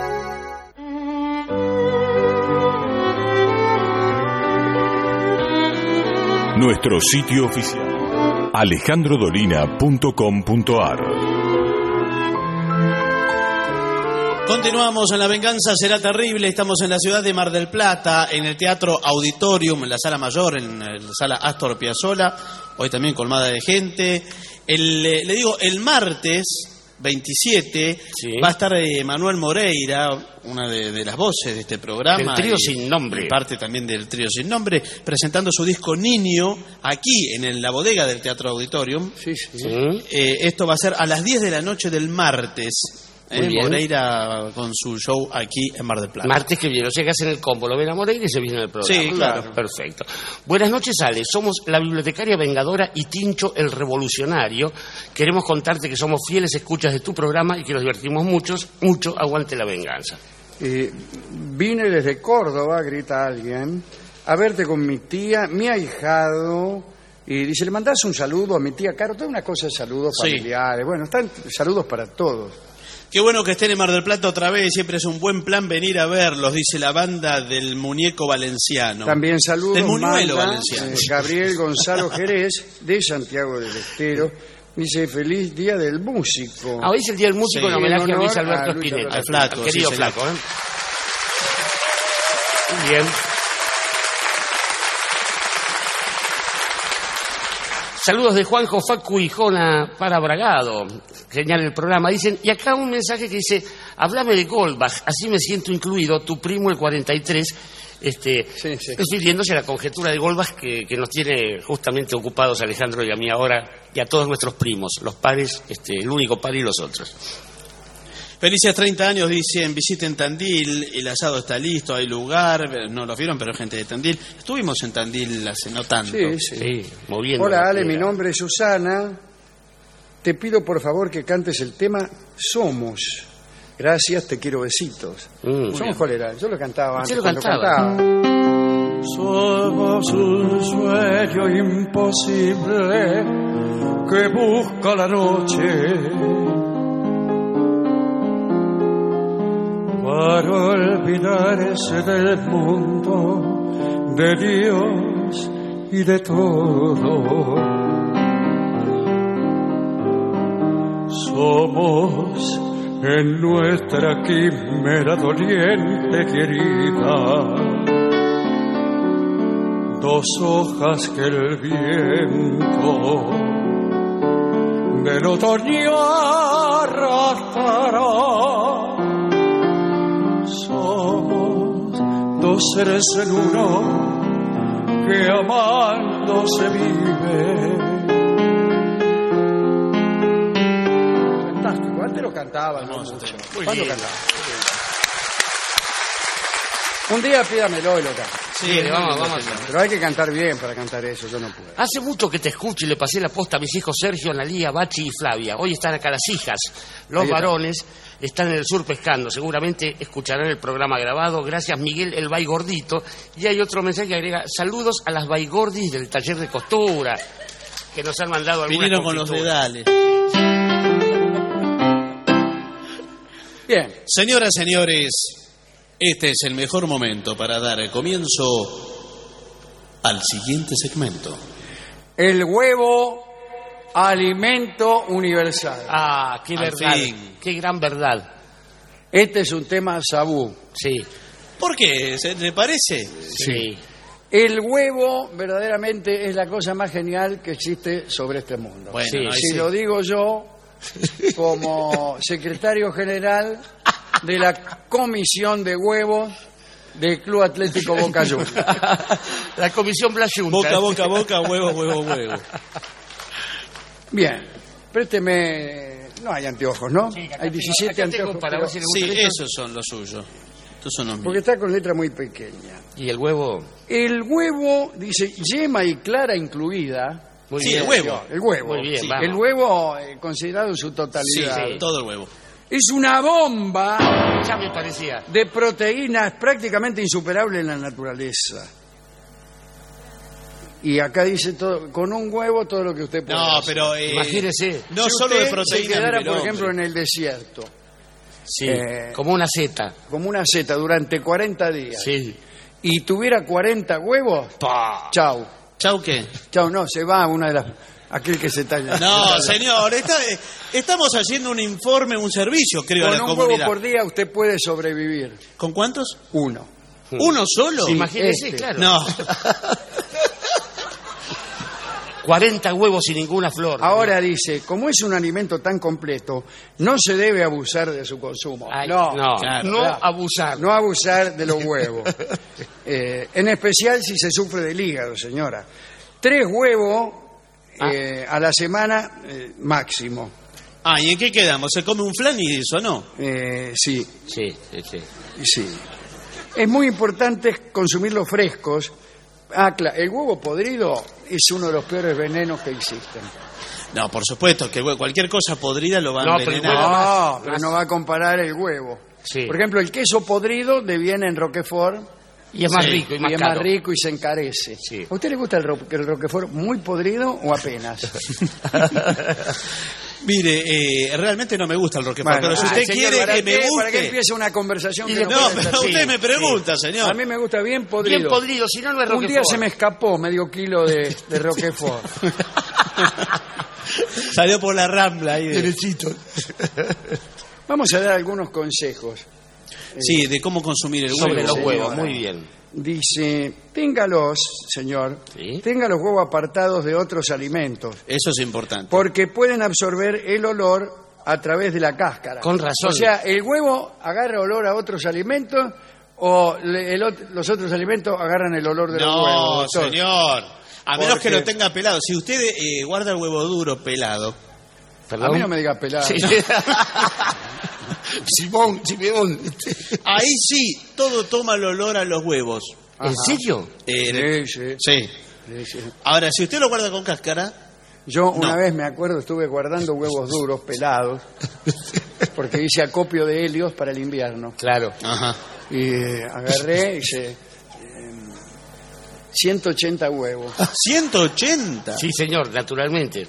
180 huevos duros, los pelé toda la tarde ahí y los fui metiendo en el freezer. Sí. Y me acordé que tenía un baile. Ah. Me puse el traje así nomás como estaba y me fui al baile, un baile de gala. Dios. Y bueno, yo veía que las damas eh, bailaban media pieza y luego pretextaban Sí, cualquier alguna excusa. situación emergente, perdón, pero etcétera. Y hasta que un amigo me dijo, mirá, dice, Sí, amigos. dice Marcelo, mirá, en esa fiesta me hacía llamar Marcelo para darme. Dice, Marcelo dice, no es por nada, dice, pero qué Pero- olor a huevo. Sí. ¿Y usted qué le dijo? Ya van a llegar. Claro, sí, claro. sí, le dije. y le conté toda esta historia y él no me creyó. Bien. Y, ¿Dónde se guardan en la heladera? En la huevera. En la huevera, por La supuesto. huevera. Ahora, la huevera, de todos modos, Es el hizo- único alimento que tiene un nidito ad hoc, si me Sí, permite el Claro. juego. No, está la mantequera también. Es cierto, pero tiende a menos. desaparecer. Sí, cada vez Junto menos. con la manteca. Sí, claro. Sí. Además que nunca se guarda manteca en la mantequera, bueno, pero sí huevos en la huevera. Sí, huevos en la huevera porque ¿qué otra cosa va a guardar? No, yo sí Bueno. guardo otras cosas. En- Espárrago. entre, no, entre huevo y huevo, Ah, sí. Ah, Sí, sí. qué linda yo propaganda. suelo poner el ajo. Ah, qué lindo refrán. No, señor, no es un refrán. ¿Cómo que no? Sí, ya lo decía mi abuela. Sí. Entre huevo y huevo yo suelo poner el ajo. Ah, ¡Qué olor a ajo! y con eso está todo dicho. Este. No, el ajo y jengibre pongo, por ejemplo, si tengo. Todas cosas con Jengibre. Todas cosas que no sirven a- absolutamente para nada y que uno puede pasar una vida sin llevárselas por tomate. No, acá hemos llamado la atención acerca del diámetro de los agujeros Sí, de las señor. hueveras. Sí. En Australia parece que hay huevos muy grandes Sí, claro. y entonces los fabricantes de heladera te hacen unos agujeros muy grandes. Tres agujeros Ah, tienen las heladeras australianas. Entonces viene una heladera australiana y vos querés guardar los huevos y pasan por el agujero, van derecho para abajo y se te caen al piso. Entonces venden, se venden en algunos bazares Adaptadores de huevos. adaptadores de huevera australiana, Ah. que son unas cosas de goma que se ponen ahí y achican el agujero Un tope. y vos pones el huevo. Ahí está. Sí, de todos modos, igual. Ahora, qué curioso que todas las razas de gallina tienen prácticamente el mismo tamaño del huevo. Yo desconfío. Y sí, eh, señor, más o menos las dimensiones de las especies Ajá, Sí. eh, y de los huevos de las mismas. Sí. Sí. El origen de las especies. Sí. Y los huevos, de, los las huevos de mismas. las mismas. Es el segundo tomo de Darwin ese. Son similares los tamaños, son similares. Ah, claro, Estamos hablando de claro, una misma claro. especie. Pero no pues- solo las gallinas, eh, los peces. Todos los las de los peces son igual, del mismo tamaño que el de las de gallinas. No, del- no, que de las gallinas La no. naturaleza es sabia. ¿Para qué? Para poder guardarlos en, En la la heladera. No, señor, cada especie con cada, su huevo. Cada pez eh, pone como millones de huevecillos. Sí. Sí, ponen muchos, no sé. No, así no tiene nada que ver con esto. No. ¿De qué estamos hablando? De huevo. Del huevo Pero y de, de, galina. de- huevos sí, de galina. y de la calidad. Eh, yo le puedo hablar como criador de galinas, polos. Pollos. Eh, tengo un criadero. Bueno, lo felicito. Bueno, muchas Ajá. gracias. ¿Y cuántos huevos le ponen? Uno por cabeza. No. por decirlo así. No, señor. ¿Cuál es el, eh, el volumen de su, huevo? de su producción? Así. Ah, ¿cuántas galinas tengo? No, ¿cuántas le pone? Eh, En cantidad de huevos. En huevos, ¿de cuánto estamos hablando? 100.000 huevos. ¿Por mes? ¿Por día? Por día, señor. No, no puede ser. Tengo 100.000 gallinas. 100.000. O sea, no podría ser si tuviera una gallina. Claro, pobre gallina. Pero como imagínese. tengo 100.000, ¿Y dónde las tiene las 100.000 gallinas? En el Porque- gallinero, ¿dónde Sí, pero es muy grande. ¿Qué dimensión es ese? bueno, es un, eh, un gallinero modelo. Todo a lo largo de Entre Ríos. Modelo está, todo. 39. Sí. Sí, eh, es un poco cruel eh, Sí. la vida de las galinas, Mm. Sí. porque están amontonadas como perejil en maceta. Sí. Y la Y- vida es muy, muy triste. No es como el gallinero de antes, que había una cosa así familiar. Interactiva entre el hombre y la gallina. Porque a veces la gallina se te metía en la cocina o en la Claro. pieza Sí. y vos mismo entrabas en el gallinero Sí. y a veces te sentabas ahí en el gallinero a fumar mientras mirabas a las gallinas hacer su, Haciendo lo su suyo. vida sencilla. Bueno. Su vida sencilla y meditando acerca de la complejidad y la Sí. presuntuosidad de, de- de nuestras vanidades. Sí, qué lindo. ¿Todo ¿eh? eso lo, lo pensaba en el Sí, gallinero? en el gallinero, ¿dónde quiere que lo pida? No, no sé, en, en cualquier Estaba otro sentado en el gallinero, no me voy a salir a la puerta para pensar. No, está bien, pero Claro, pensó él ahí. llegar apurado en la puerta, ¿qué hace? Bueno, sal- salí a pensar porque estaba en el gallinero. Bueno, que se broma. Ahora, es verdad que la- eh, eh, usted sabe que le hacemos creer a las gallinas que pasa el tiempo más velozmente. ¿Para Qué qué? Para que pongan su huevo diario. Sí. Entonces hacemos durar los días pocas horas. ¿Cuántos? Seis horas. Seis horas. claro. Entonces, eh, bajamos las luces, hacemos como unos eh, ocasos fingidos y luego unos amaneceres y así cada vez con mayor velocidad. Y la gallina pone huevo, huevo, huevo, huevo, huevo, que te mira como diciendo, patrón, ya sabes si anda sin plata. De todos modos dicen que no es eh, no es lo mismo el huevo de la gallina estresada Eso que no usted es describe. mismo. Eso tipo de no es ¿Qué? lo mismo, no es lo mismo. Sí, no es lo Se mismo. comen después cualquier cosa. Si no saben cómo sabe el huevo, Mire, yo le pongo acá sobre la mesa. Ah, sí. A ver. espérese. Eh, no, no, ¿Quiere subirse arriba de este cajón? no, señor.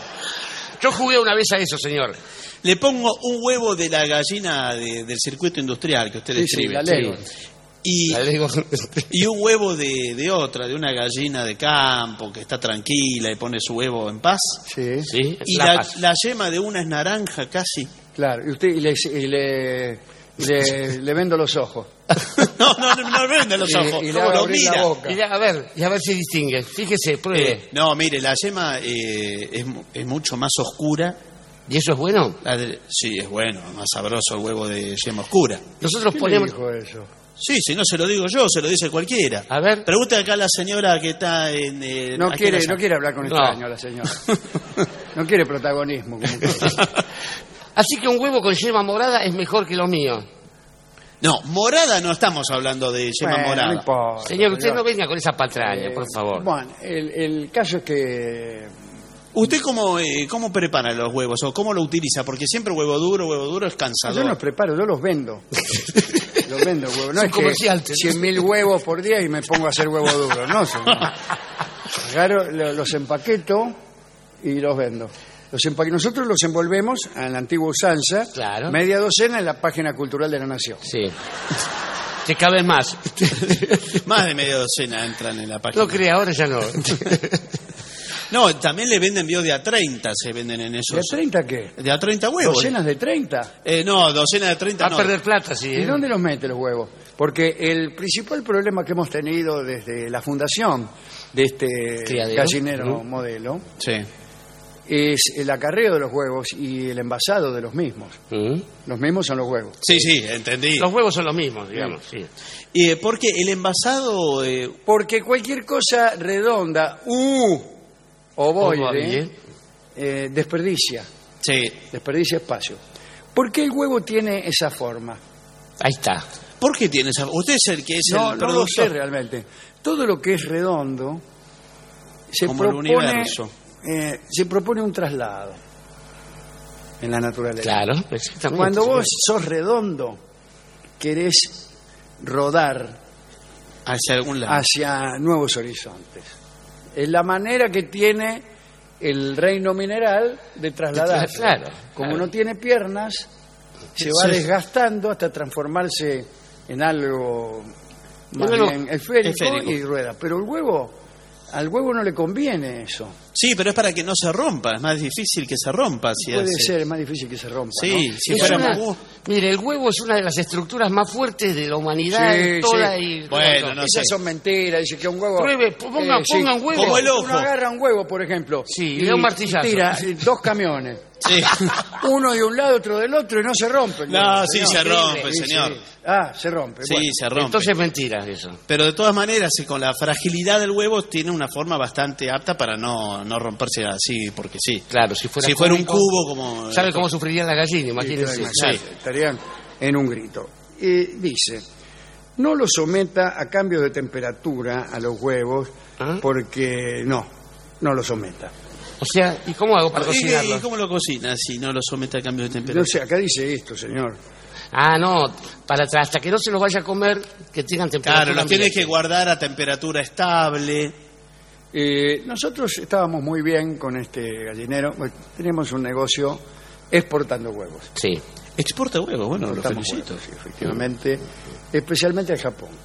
Tan lejos, huevos. No hasta Japón. importa, señor. Eh, porque al japonés le gustan los huevos argentinos.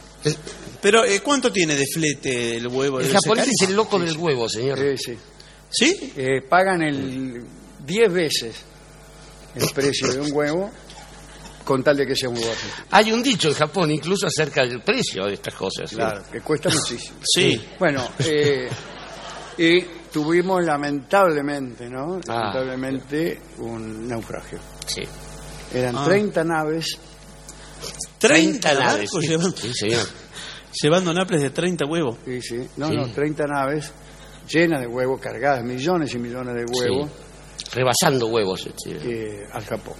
Y bueno, primero pasamos por el mar de los sargazos, Ah, Sí. unos sargazos Pero, eh, de este tamaño. nunca he visto sargazos después, así. eh, una tormenta. ¿Y Una tormenta perfecta. Sí, perfecta para, para, para otros. ¿Y ¿no? naufragó uno de los barcos? No, los 30. Los ¡Los 30! Sí, los 30 señor, barcos que Pero qué raro, los 30 a la Y vez. bueno, caímos todos al agua. Yo Sí. estaba ahí. Ah. Eh, por suerte nos agarramos de los huevos. Sí, como sí, un reflejo natural. Claro. pero es suficiente. El huevo flota. Sí.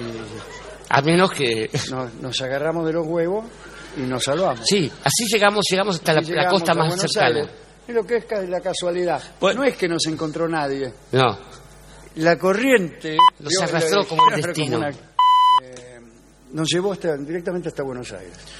Qué, ra- qué, Ah. qué precisión la corriente para... Pero fue, usted no lo va a poder creer. No, la verdad que no. Bueno, pero es así. Sí. Una mañana, siempre agarrados así, sí, habían pasado como 20 días en el mar. Y Yo tenía los dedos arrugados. arrugado.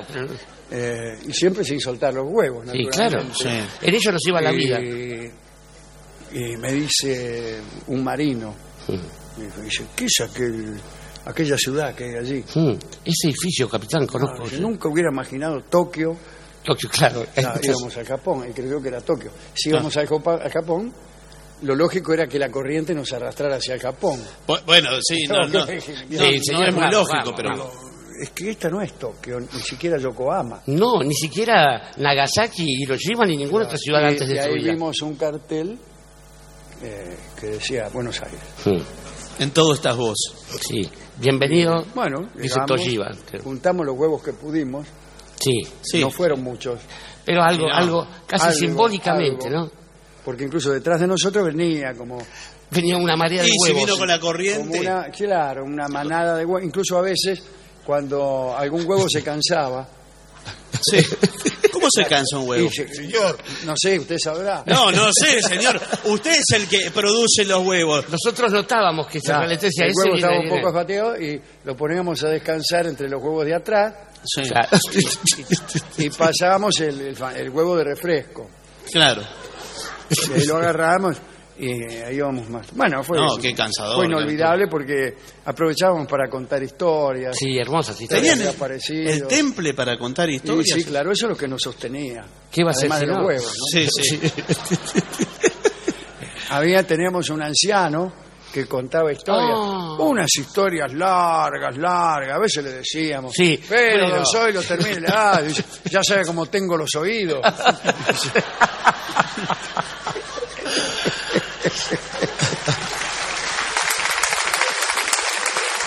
bueno, y por suerte, aquí estoy, vivito, Sí, señor. vivito. Bueno, claro, sobrevivieron. Todos, la por rada lo que donde veo. llegamos se llama el Arroyo de los Huevos ahora, es el lugar donde ingresamos mire. a Buenos Aires. Claro, sí. hacemos un festival, todos Sí. los- eh, todos los- le- cuando se cumple el aniversario Sí. Ahora, es en estos de, días, este, sí. de sí. este regreso, hacemos la fiesta nacional de los huevos. Sí. Ah, ¿y eligen la reina? La reina Sí, de los la reina de los huevos. Eh, El campeón nacional, este. Claro, porque se hacen actividades en torno a los huevos. claro, sí, hay, sí, eh, alrededor de los huevos. Esa es una enciclopedia que estamos claro, sacando. claro, claro. No, vio que el, el juego ese de la cuchara. Eso que- es a la tarde, ¿eh? Sí. ¿Por qué a la A la, porque a la mañana no, no hacemos nada. En homenaje al naufragio no, No, hacemos ¿y nada. la carrera del huevo y la cuchara? Y la cuchara. Ah, bueno, Eso es un clásico, un clásico. ¿Sabe cómo es, no?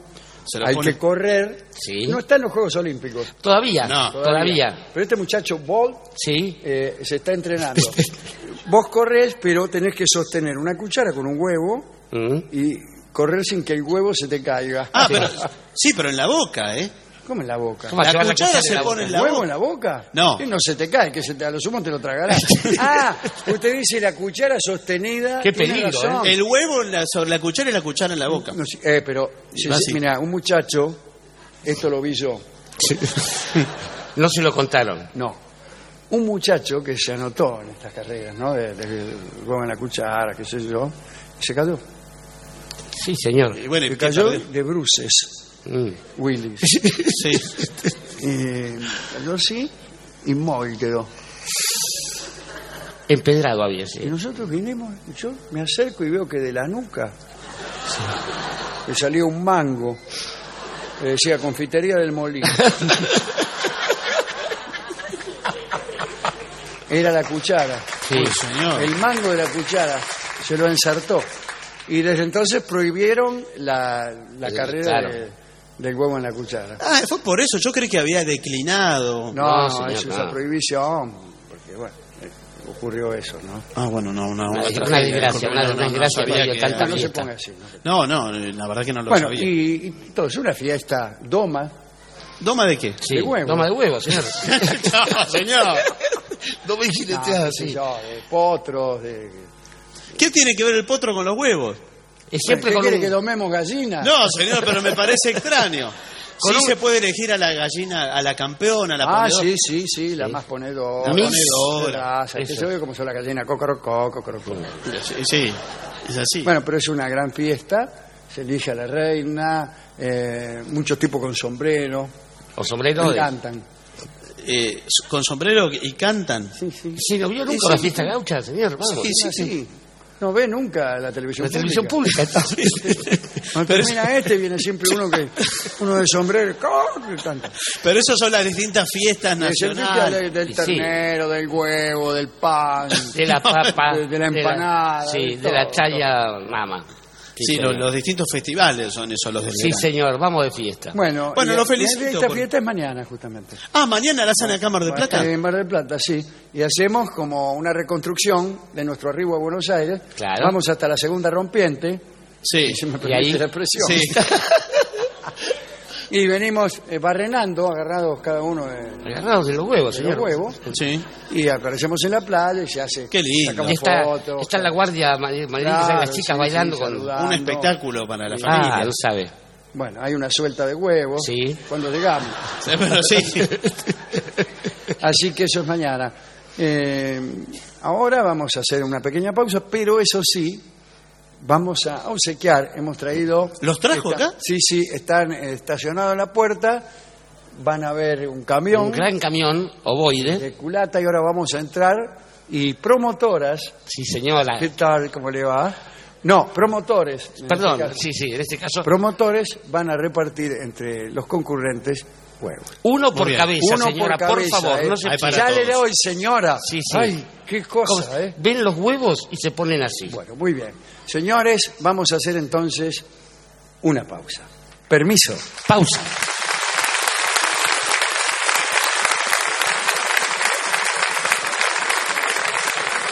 Comienzo de espacio publicitario. Centro Cultural Torcuato Tazo presenta los viernes 23 y 30 y los sábados 24 y 31 de enero a La Chicana. Mi mejor amigo me entregó. En vivo, los viernes 23 y 30 y los sábados 24 y 31 de enero a las 21 horas, La Chicana en el Tazo. Informes y reservas 4307-6506. Torcuato Tazo, Defensa 1575, San Telmo. www.torcuatotazo.com.ar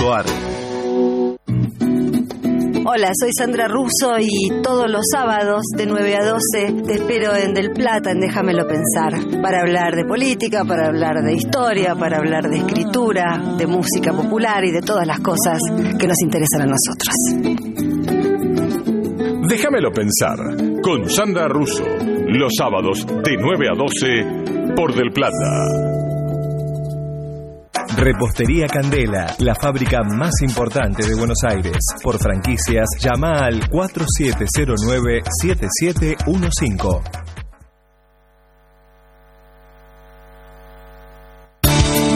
Los sábados y domingos de 5 a 7 en Del Plata te ponemos Los Diarios en la Puerta, con la conducción de Valeria Weise y Fernando Bolán, para que te levantes o no, comiences el fin de semana bien informado.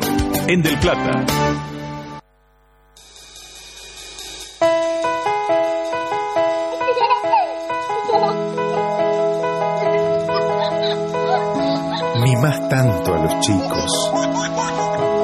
Los cuidás.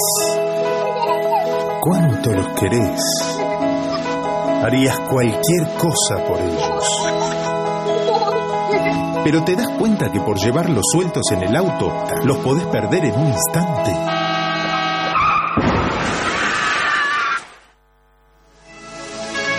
Los chicos siempre atrás, en sus sillas especiales, con cinturón de seguridad. Esto es amor. Luchemos por la vida.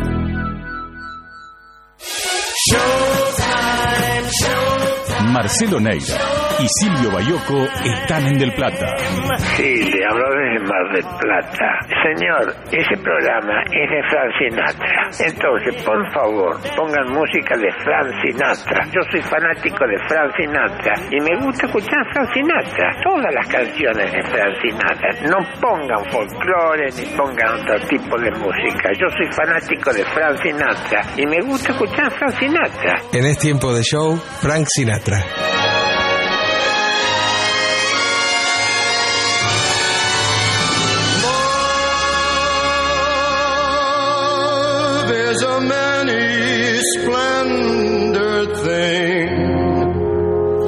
Tiempo de show. Después de Dolina, en Del Plata. Fin de espacio publicitario. Seguinos en Facebook en La Venganza Será Terrible, sitio oficial. O por Twitter en arroba La Venganza Radio. Continuamos en La Venganza Será Terrible desde el Teatro Auditorium de la ciudad de Mar del Plata. Sí. Ahí, eh, no, no tenemos No, mayores tenemos, vamos a reiterar el anuncio de que Manuel Moreira presenta su disco Niño el día martes 27 de enero a las 22 horas en la bodega del Teatro Auditorium, aquí mismo, pero el martes y a las 10, a ver si nos entendemos. Moreira en el Auditorium. ¿Quiere que lo llamemos al sordo? ¿Y si largamos? Y ya llega, al Teatro Auditorium de la ciudad de Mar del Plata nuestro querido y nunca bien ponderado maestro, el sordo Arnaldo Cancé. Le acompañan esta noche nuestro querido maestro, los integrantes del trío sin nombre, Manuel Moreira. El señor Martín Caco Dolina y su babosa. ¡Bravo, los Y el licenciado pentacadémico Ale Dolina.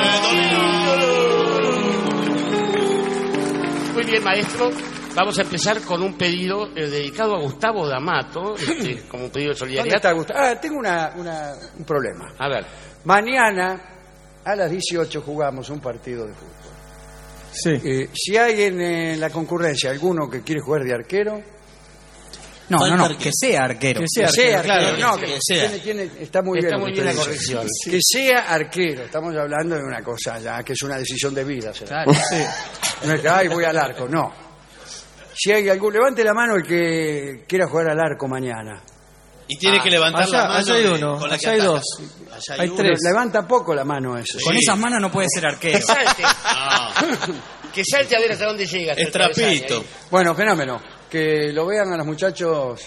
En serio, mirá que es en serio. Mañana a las 6 de la tarde. Y Ahí de- a la buen- salida. muy buen nivel ahí, ¿eh? Ya. Bueno, este, decíamos Gustavo D'Amato, entonces, que esto lo llevó a asociar Sí, sí. un pedido de, de auxilio ya que les piden help. Bueno, bueno. Ok. Va. Un, dos, un, dos, tres. I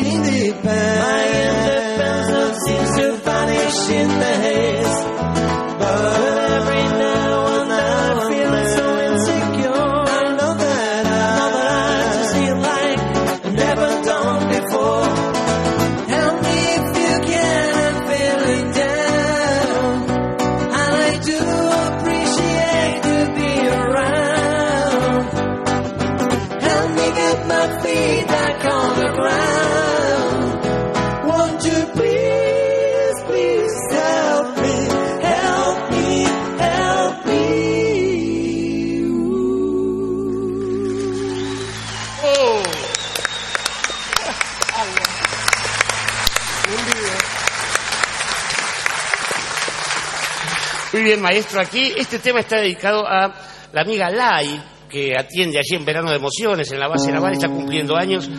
Lejana tierra mía.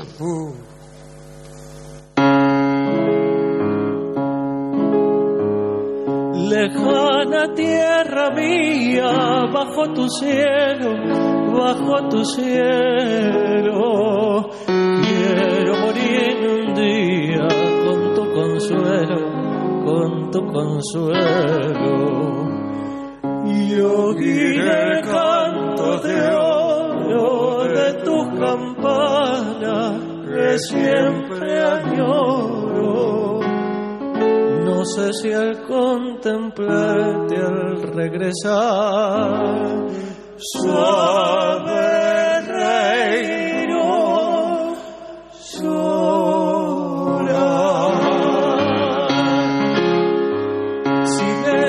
mi aldea que solo quiebra la serenata de una ardiente Romeo bajo la dulce luna de plata. En un balcón florido se oyó el murmullo de un juramento que la brisa llevó con él rumor de otras cuitas de amor.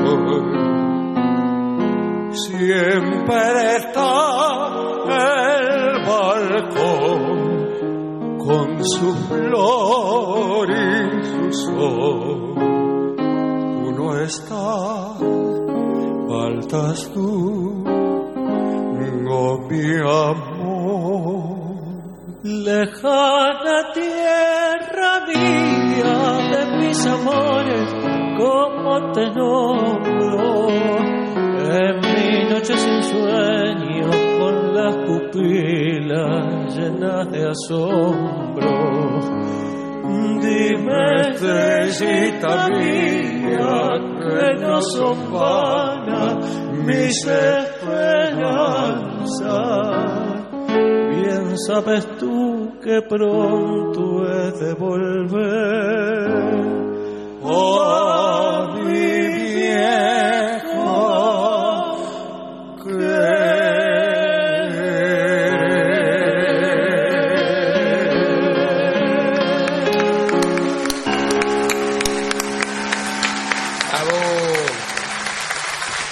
Muy bien, maestro.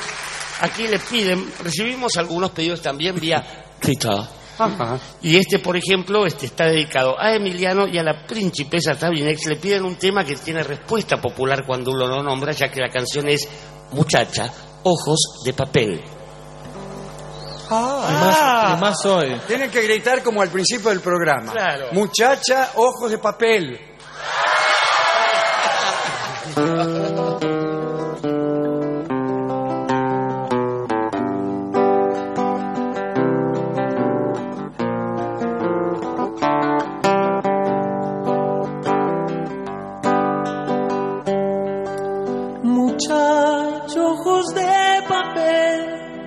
¿A dónde vas? Quédate hasta el alba.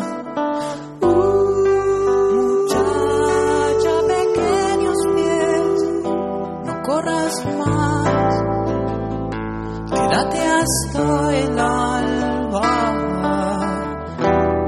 Sueña un sueño despacito entre mis manos,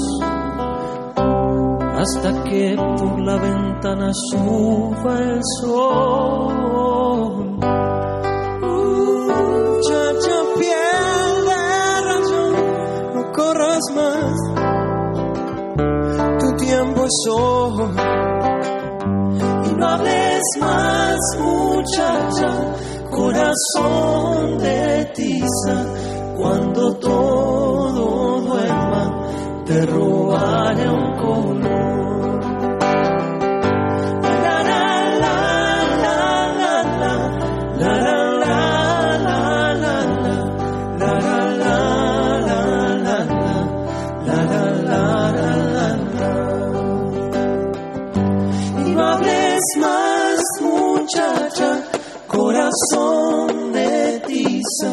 Cuando todo duerma, te robaré un color.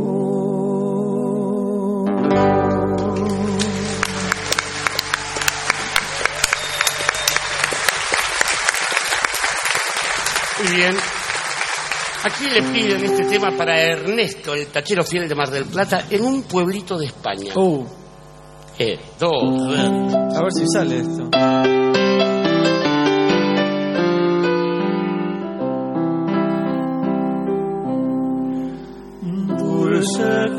Canción que aprendí al pasar, bella evocación, bella evocación del que supo amar. En una aldea de España fue donde la escuché de este modo así.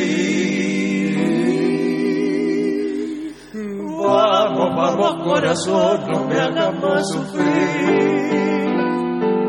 Deja ya mi pobre pecho de tanto latir. Cerca de mí ya no está la que fue mi amor. Bajo las estrellas miro la constelación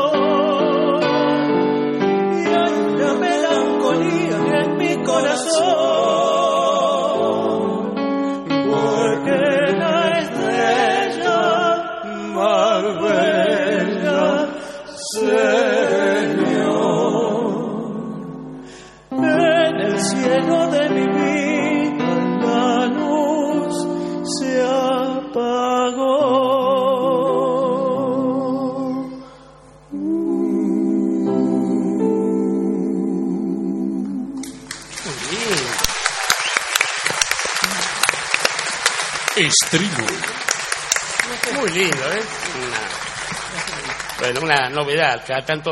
Y ahora relacionado con Hermosa el tema, canción, eh. una bellísima canción, Vieja y ciertamente. hermosa canción del repertorio internacional. Eh, es un, una canción que ha recorrido el mundo y no, no es de España. Es el único lugar donde no se conoce. Es naturalmente es naturalmente España. en España. ¿Se conocen en un pueblito de España? No, nunca lo hemos sabido. No, por supuesto que no. Todos los repertorios de las orquestas grandes. Pero en España no, jamás. Bueno, esas giras mundiales que se hacían después de que perdimos la guerra. Bueno, eh, este tema está relacionado íntimamente con el último bloque anterior.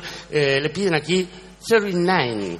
Uh, Bueno. Vino Juan Carlos Falsetti. Hay que gritar acá. ¿eh? Cuidado de los vidrios. Sí. A ver cómo era.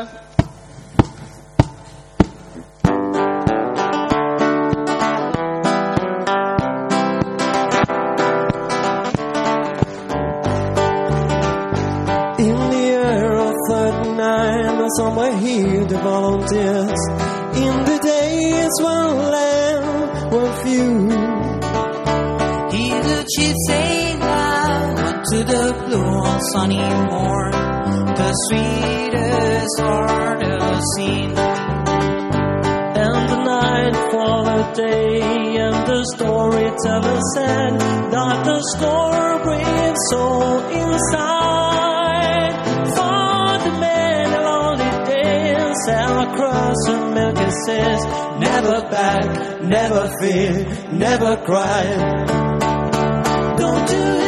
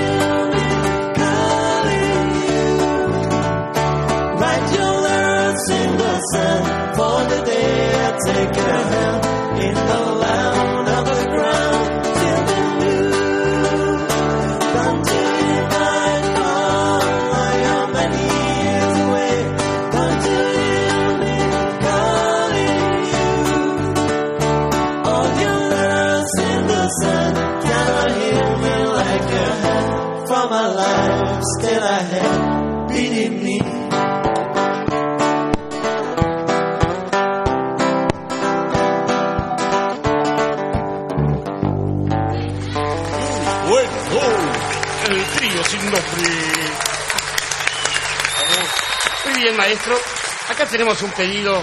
Tiene ganas de complacer. Le piden coplas del valle. Ah, pero no me lo sé. Un poquitito, dígale.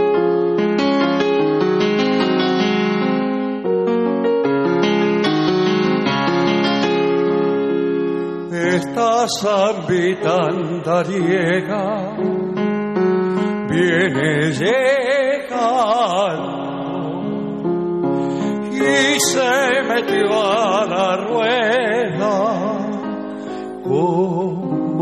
jugando y se metió a la rueda como jugando. Venga bailemos la samba repiqueteada que ya se oye un bombito por la quebrada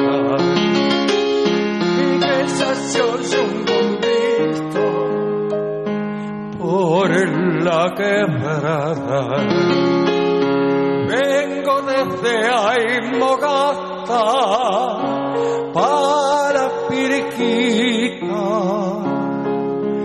Traigo una flor del aire de la lomita.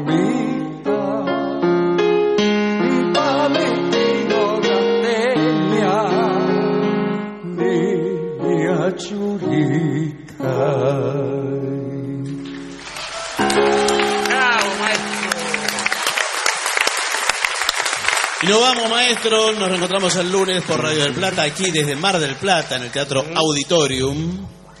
Así que bueno, vamos a. Sí, vámonos. ¿Ya, ¿Ya los vamos? No. Nos marchamos. ¿Querés que haga mi familia? Bueno. Sí, ¿cómo que no? Vamos a pedir entonces un esfuerzo técnico para hacer eh, la más eh, impresionante conexión con la RTV Radio Televisión Española, porque podemos.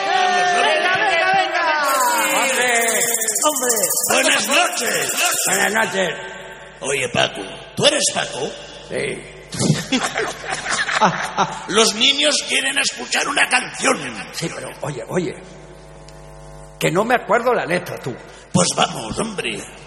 Entonces, con todo disimulo, cuando yo te hago esta seña. ¿Esta? No, esta. Ah, Pues tú me soplas la letra, ¿comprendes? Pues vamos, Pero hombre. Todo esto que ya estamos. sin que los niños se den cuenta. Los niños no se enteran de nada menos que uno lo haga demasiado evidente las cosas que no se- Bueno, vamos a cantar, porque no.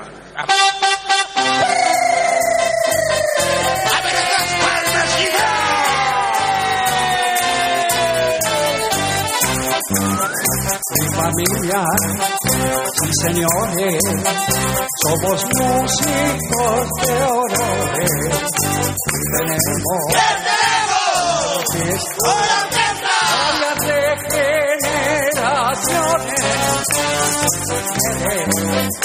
Toda vida escuchar la melodía. Pues depende. Instrumento. Tú tengas ese día. Si toco la trompeta. Purru, purru, purreta. Si toco el clarinete. Purru, purru, purrete. Si toco el violín. Como dijo Martín. Toco el trombón. Bom, bom, bom, bom. ¡Vamos los niños de Mar del Plata y aledaños, hombre! ¡Con esas palmas! ¡Llévenlo! ¡Llévenlo! ¡Llévenlo! Mi abuelita, muy coqueta, siempre tocará. ¡La seña, la seña! Pues vamos, hombre! Oye, ¡Ya te la he hecho! Oye, Jaime, ¿Qué te has te estoy haciendo la seña. Pues vamos, que esta no era, hombre. Aquí está. Que la seña tenía. Esta. Pues no. Que la parte del abuelo. que me olvidé la letra. ¡Que vamos, que los niños están perdiendo la ilusión! ¿Qué es lo que tocaba la Esto es lo que tocaba. ¡Esto es lo que tocaba, Paco! Toca la corneta y mi abuelo. Pues vamos, que la parte de los dedos, hombre. Que la tienes anotada, anotada. ¡Arcoyana, arcoyana! Toco la trompeta, Purru, purru, purreta. toco el clarinete, Purru, purru, purrete. toco el violín, Como dijo Alfonsín. toco el trombón. Bolo,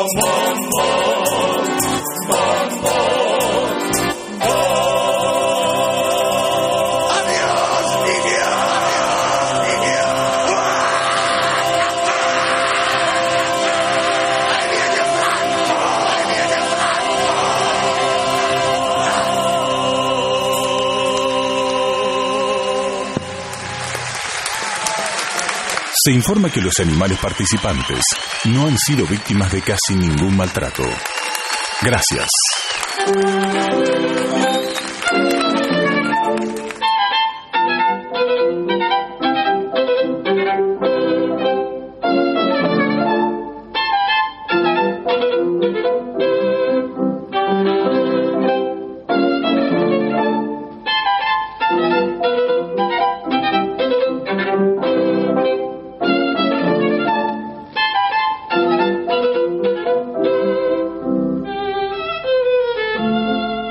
Desde Buenos Aires, Argentina, del Plata, AM 1030.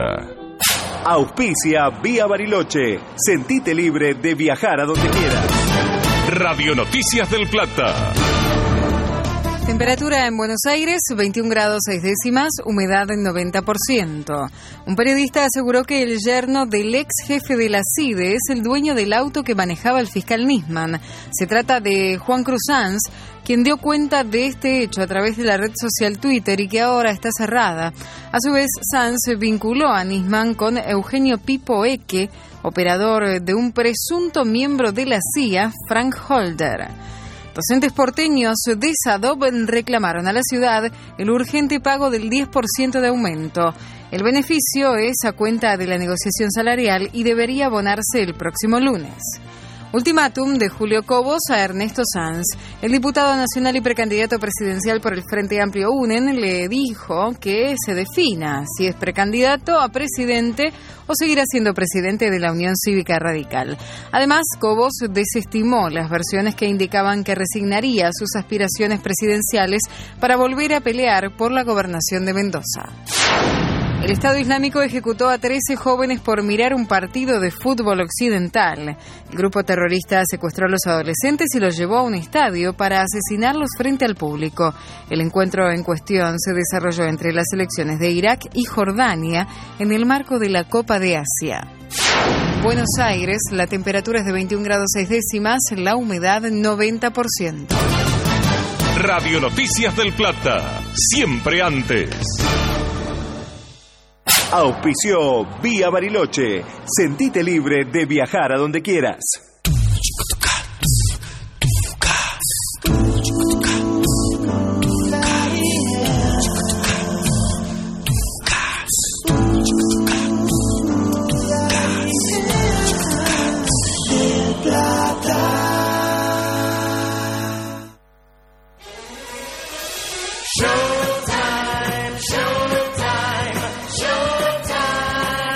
Hasta las 5 por Del Plata es tiempo de show. Conducción Marcelo Neira y Silvio Bayoco. Operación técnica Maxi Adobato, Omar Suárez. Producción Esteban Miglio. Muy buenas noches, ya es Tiempo de show. tiempo de show con Frank Sinatra y su Sinatra Rat Pack. Iniciando esta madrugada hasta las 5 con buena música y con anécdotas.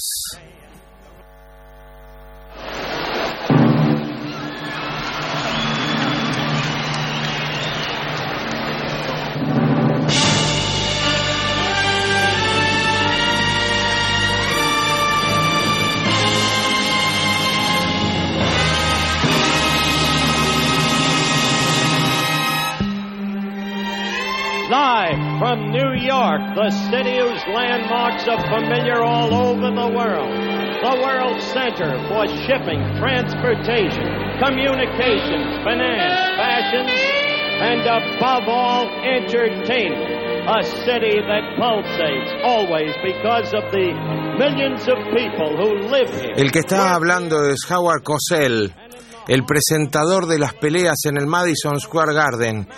Y este disco que hemos traído es justamente la presentación de Frank Sinatra en el Madison en 1974. En 1971, unos años antes, Sinatra se había retirado definitivamente del mundo del espectáculo.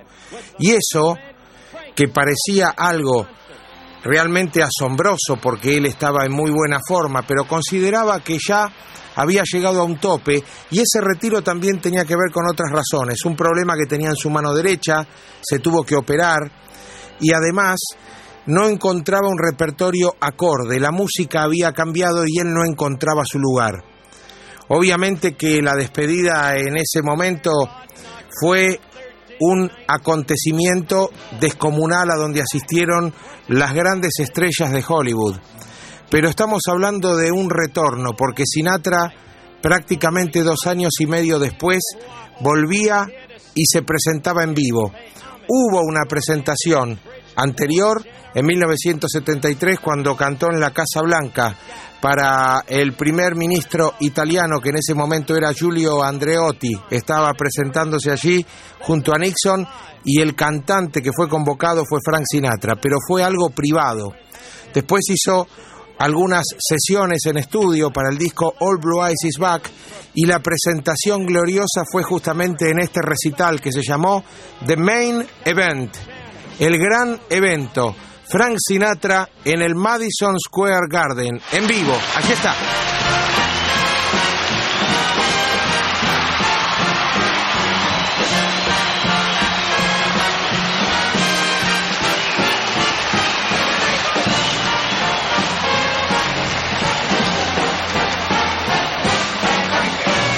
She gets hungry for dinner at eight. She loves the theater, doesn't come late. She'd never bother with anyone she'd hate. And that's why the lady is a tramp. Doesn't like dice games with barons and earls. Won't go to Harlem dressed in ermine and pearls. Will not dish the dirt with the rest of those girls. And that's why this chick is a tramp. She loves the free, cool wind in her hair. Life without care. She's broke, but it's hope. Doesn't like California. It's cold and it's damp. That's why the lady is a tramp. She gets far too hungry, babe. Wait there for dinner at eight. She adores the theater, however, doesn't get there late.